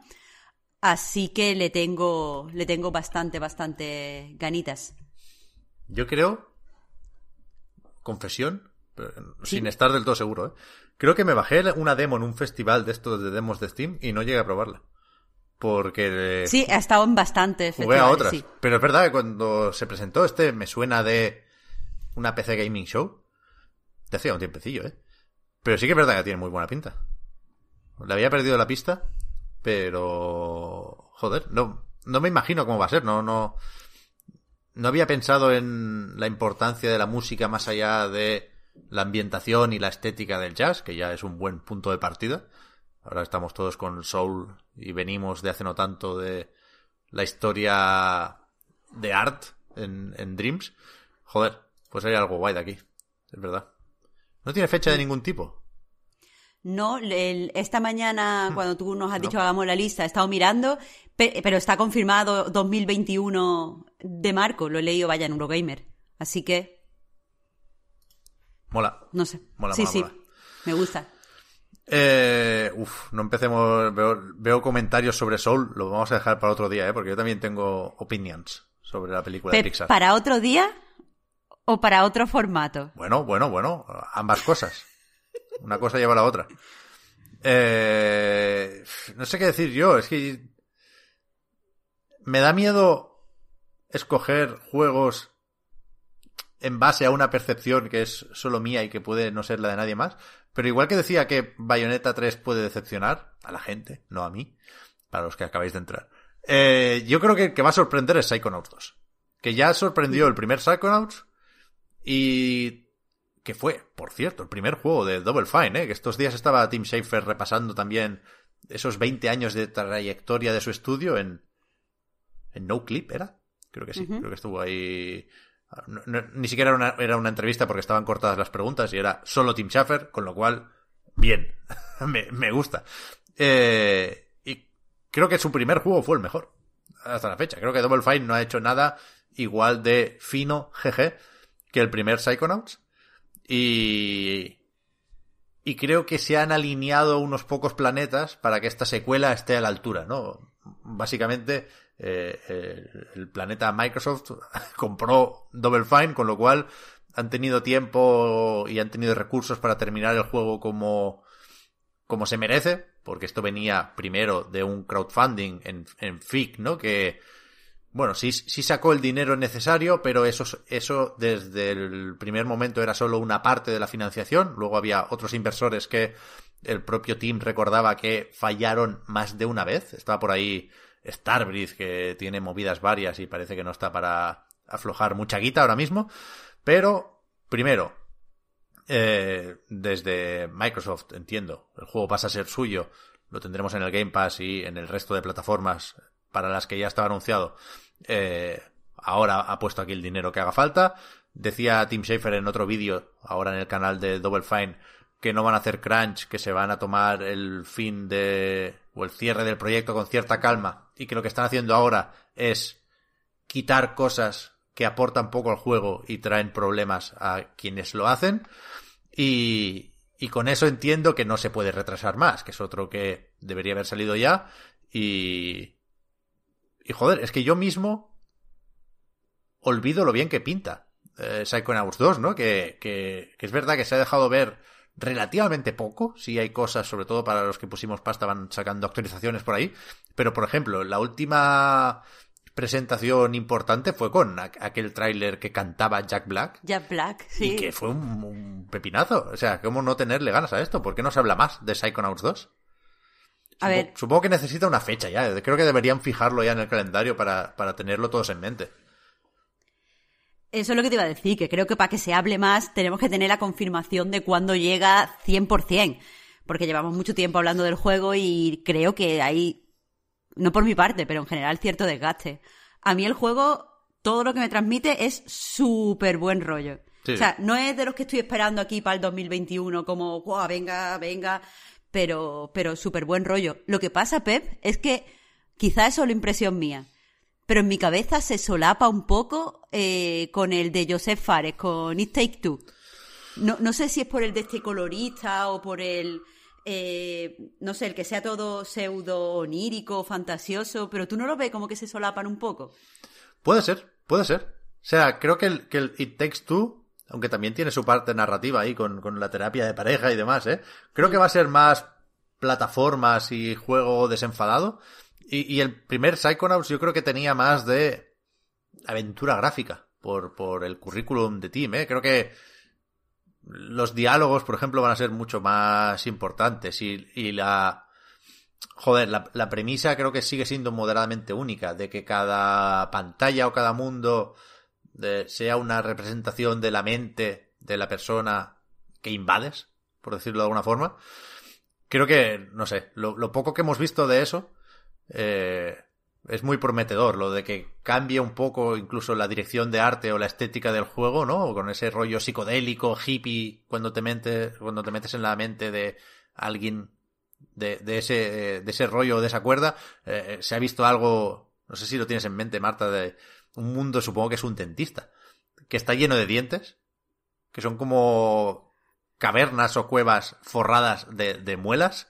Es bastante chungo y bastante guay al mismo tiempo. Pero, eh, pero eso es terrorífico. No, no, no lo he visto, mira ahora, pero me suena a Trigger Warning, rollo, ¿has visto la serie esta que hay un monstruo que es de dientes? Sí, a favor, a favor. Ah. Sí, sí. Ah, en contra. Es que el primer Psychonauts es tan bueno. O sea, con pantallas como la del Napoleón, la del lechero, por supuesto, que me parece casi historia del videojuego. Lo de Gugalor, del el- pescado gigante en plan Godzilla. No sé, es es un lienzo en blanco este juego, más que casi cualquier otro. Y es verdad que el Takes Two tiene un poco de eso, ¿eh? También. Y, y, y por ahí me vienen las ganas del juego. En, en, en gran medida. Pero no sé, creo que Double Fine lleva demasiado tiempo como estudio de segunda, desde el respeto y el cariño más absoluto, hasta el punto de que tuvieron que iniciar la moda de pedir dinero, ¿no? Y, y- gracias a Tim por ello. Pero creo que necesitan una, un, un proyecto más o menos grande, no va a ser el cuádruple A de Microsoft, ¿no? Ese es Perfect Dark.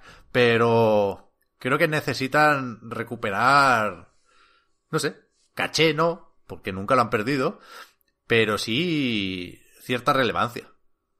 Mm, Estoy de acuerdo. No estoy de acuerdo, por otro lado, con hacer caminos de dientes como en una lengua que pasa por dentro de mandíbulas. Buenísimo eso, ¿no?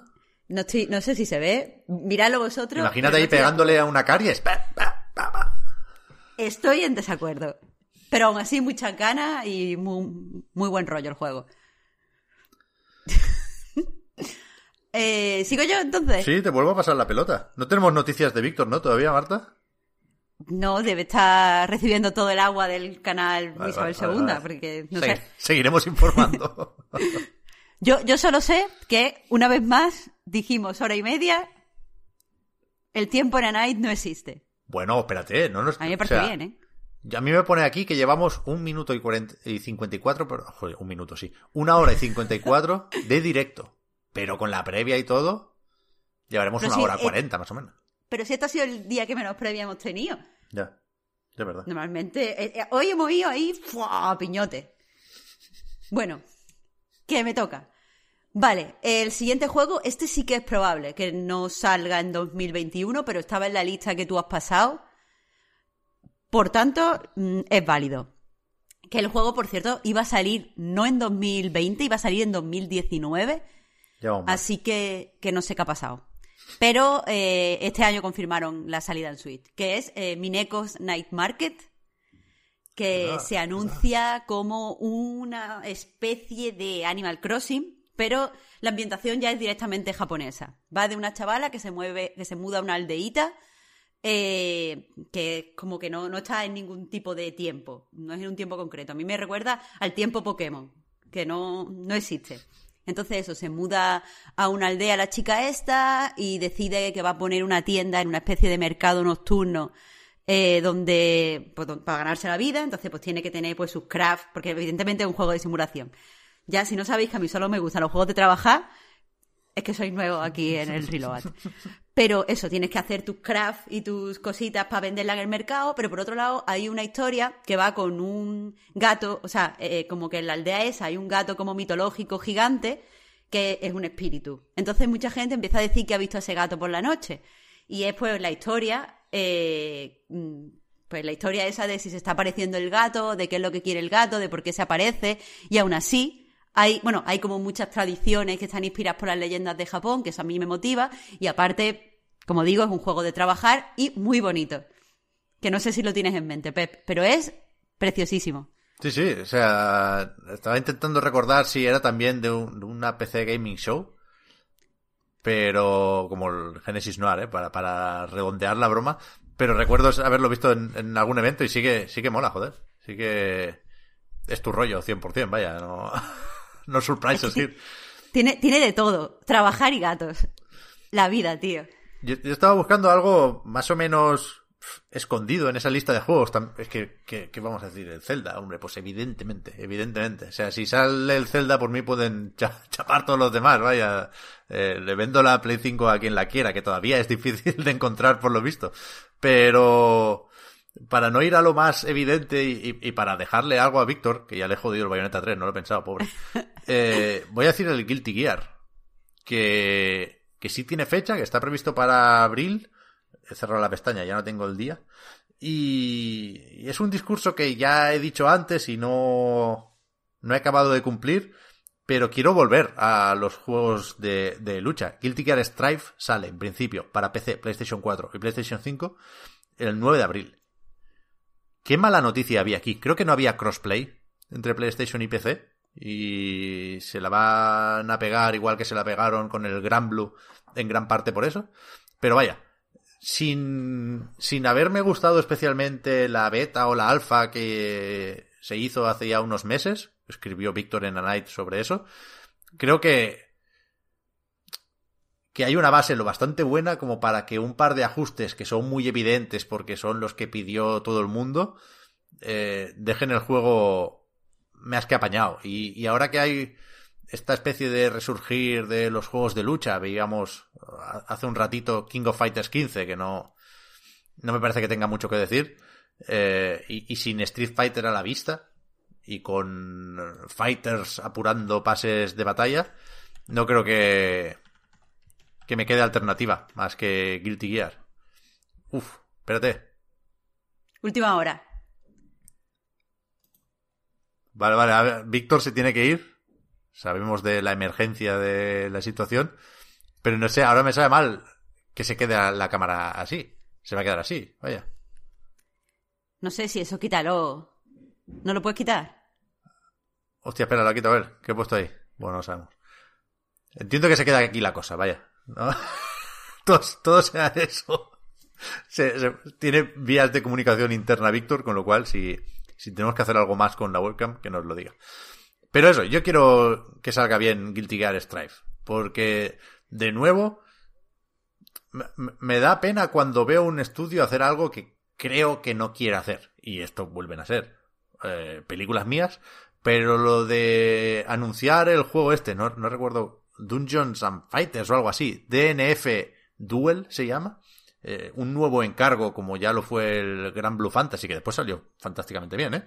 Pero creo que Arc System Works se merece que los juegos, que sus juegos de lucha sean suyos, vaya, que no tenga que ir haciendo encargos por ahí, porque más importante y más carismático que Guilty Gear no, no hay muchos, vaya, creo que, que se ganaron ya con los X y después con eh, Revelator y compañía, se han ganado eso, vaya, ser un, un actor principal en el género de la lucha, y yo estoy a tope, yo estoy a tope con ese.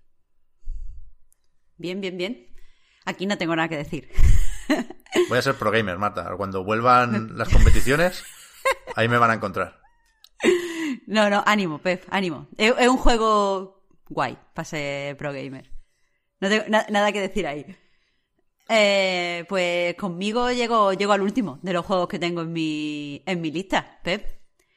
¿Cuál es? Que ad- además lo añadí hace nada porque se anunció en los Game Awards, que es eh, el Open Roads. El juego este de la madre y la hija que iban en coche, que tenía... O sea, que era de, era de Fulbright. Pero este no va a salir en 2021 ni de broma, ¿no? Está en la... Pep, yo... Si está no en la es- lista que tú has pasado, esto es ley. Pero no está en la purna. ¿Es Dana Purna? No sé, No, no, sé. estoy segura. Yo sé que yo lo tengo... Yo eh, no lo he mirado, pero lo tengo como Fulbright. Vamos, en claro. mi cabeza, O sea, o sea, sí, sí, claro que, que puede lo ser desarrolla mejor, Fulbright, no- sí, pero no que lo edita Anapurna, entiendo. Sí.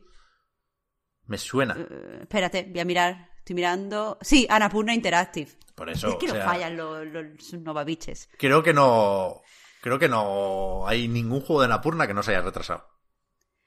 Ya. O sea, tienen que sacar que- hasta el del gatete ese. ¿Cómo es el del Cyberpunk de gatete? ¿Stray se llama? Sí. Uh, ese también tiene más buena pinta. Claro, ¿eh? ese, ese va antes incluso. Pero este es más pequeño, parece. Ya, eso también es verdad. Eso también es verdad. Y también tienen, eh, lo acaban de decir en el chat, Season se llama. El del chaval que montaba en bici, que era como inspiración Ghibli. Pero ese no es Anapurna. Ese sí es, sí es Annapurna. ¿No es Annapurna? Yo juraría que no. Pero no sé. Bueno, no importa, lo tendríamos que haber mirado. El caso, que ese, el Open Road está en la lista, eh, así que por eso lo añado. Pero, por un lado, eh, lo que más me, me llama es lo que comentamos cuando estuvimos hablando del juego, que, que quiero ver cómo se presenta de verdad una relación madre-hija en videojuegos, porque creo, como dijimos, que no, no se ha hecho. Pero aparte, eh, estuve leyendo una entrevista con. O sea, no una entrevista, es un, un texto que subieron al propio blog de Fulbright, que en realidad el juego es un thriller. Yo no sé por qué, pensaba que era una.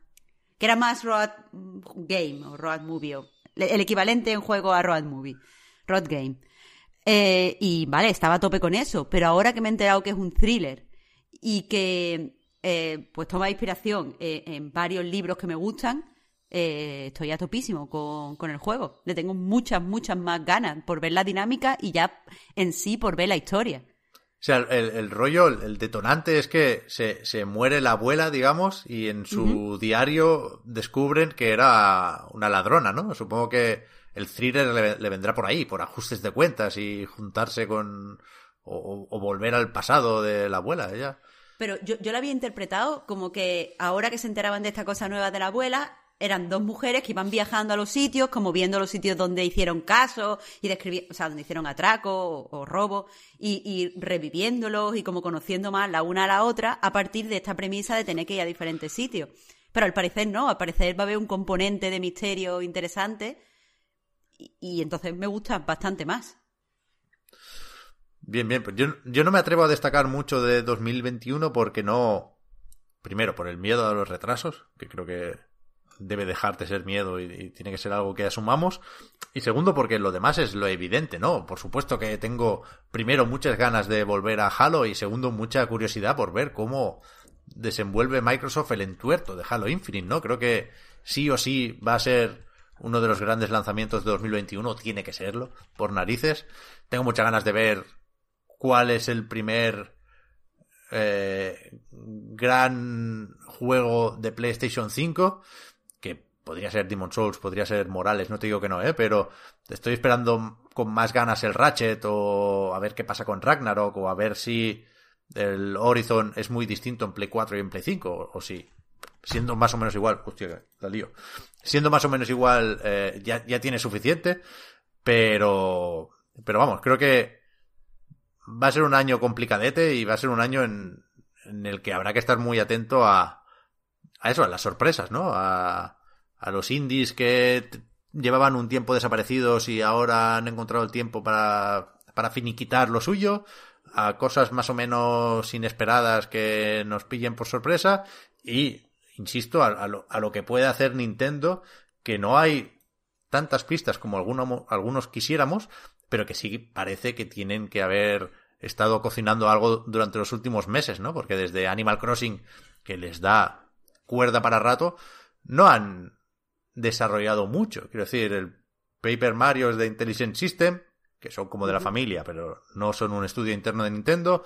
El Cataclismo o la Calamidad eh, es de Koei Tecmo, con lo cual no, no es que me vaya a creer ese papelito, no sé si lo viste, Marta, rulaba una... Sí, el falso. que tiene que ser más Tira- falso que un billete con la cara de Popeye, pero vaya. Vamos, es falso, pero que está- 100%. eh, pero Splatoon 3, por ejemplo, no es descabellado eh, pensar en verlo este año, entiendo yo.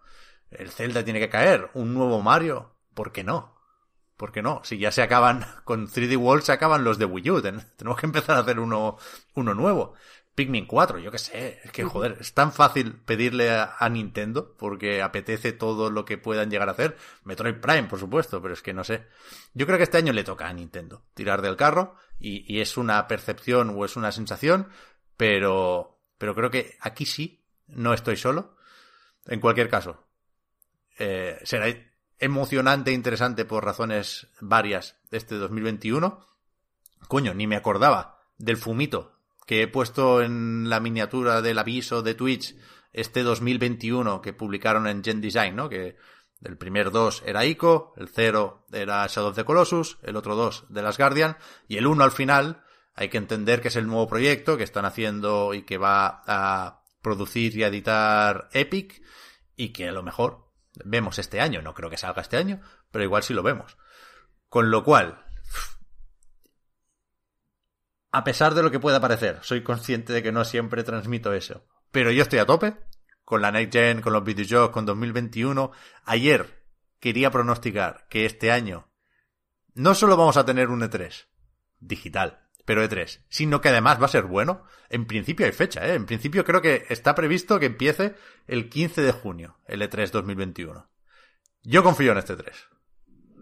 Porque todo lo que tenía que salir este año no va a salir, pero se va a enseñar en el E3, ¿no? Con lo cual, ahí estarán Halo Infinite y ahí estarán los próximos pesos pesados. Y yo estoy a tope con eso también.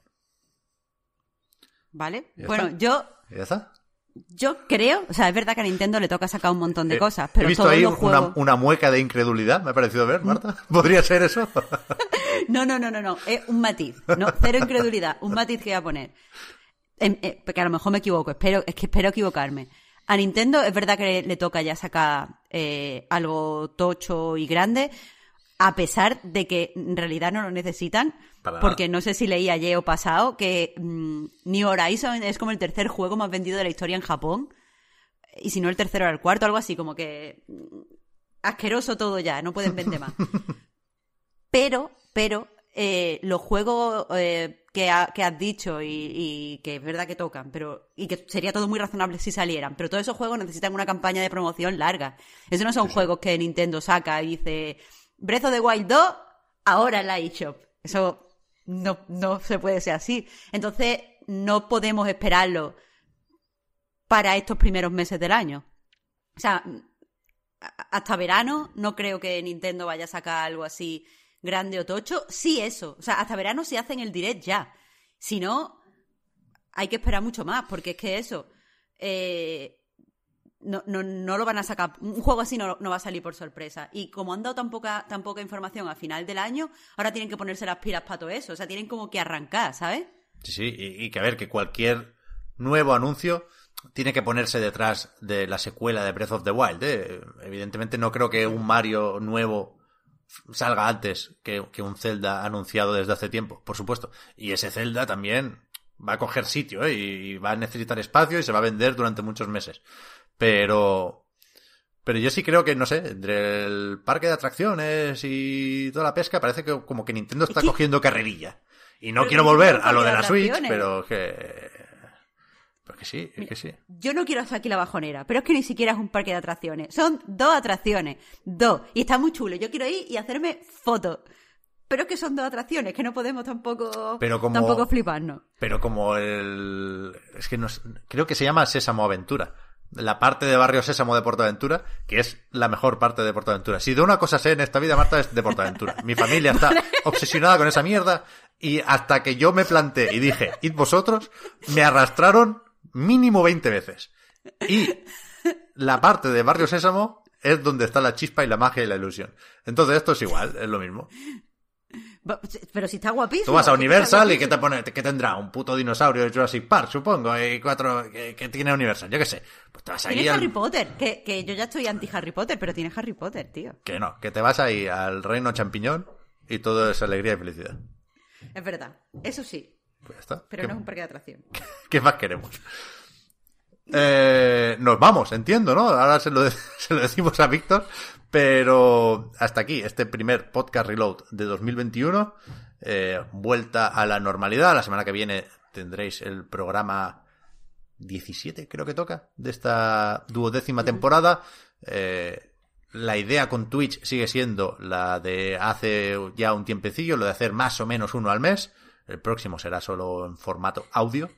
Pero, pero es divertido lo de Twitch, joder. Es que, más allá de los problemitas técnicos del principio, yo creo que estamos también pillándole ese punto al que queríamos llegar de tener en cuenta que estamos en directo y que hay gente viéndonos aquí en el chat, un saludo, y, y también que la gente que lo escucha eh, cuando toque eh, con los auriculares no tenga la sensación ni de estarse perdiendo nada, ni de que suene la cosa distinta, ¿no? Porque creo que hasta la Audacity ha aguantado hoy, así que me marcho contento. Sí, Sí. está grabando, está grabando. Así que nada, feliz año a todo el mundo. Feliz año también Marta y a Víctor para cuando vuelva. Y gracias a todos una vez más. Espérate, cojo carrería, voy a hacer, voy a hacer la despedida canónica, porque es que si no la gente no sabe, lo, no sabe lo que es Patreon y, y decimos, hostia, ¿qué, qué, qué, qué ha pasado aquí? Recordad, amigas, amigos, que el podcast Reload, igual que a nightgames.com, es posible gracias a vuestras generosas aportaciones. Patreon.com barra Reload para más información. Ahora hablamos eh, en privado de la prórroga. El directo va a acabar aquí, pero ahora vemos qué hacemos con esto, Marta, porque normalmente los patrons tenéis un ratito más de podcast y eh, con todos los demás, gracias también por ayudarnos a mejorar y por seguirnos. Nos vemos la semana que viene o nos escuchamos. Chao Marta, merci por todo. Hasta luego, Pep. Adiós a todos. Adiós.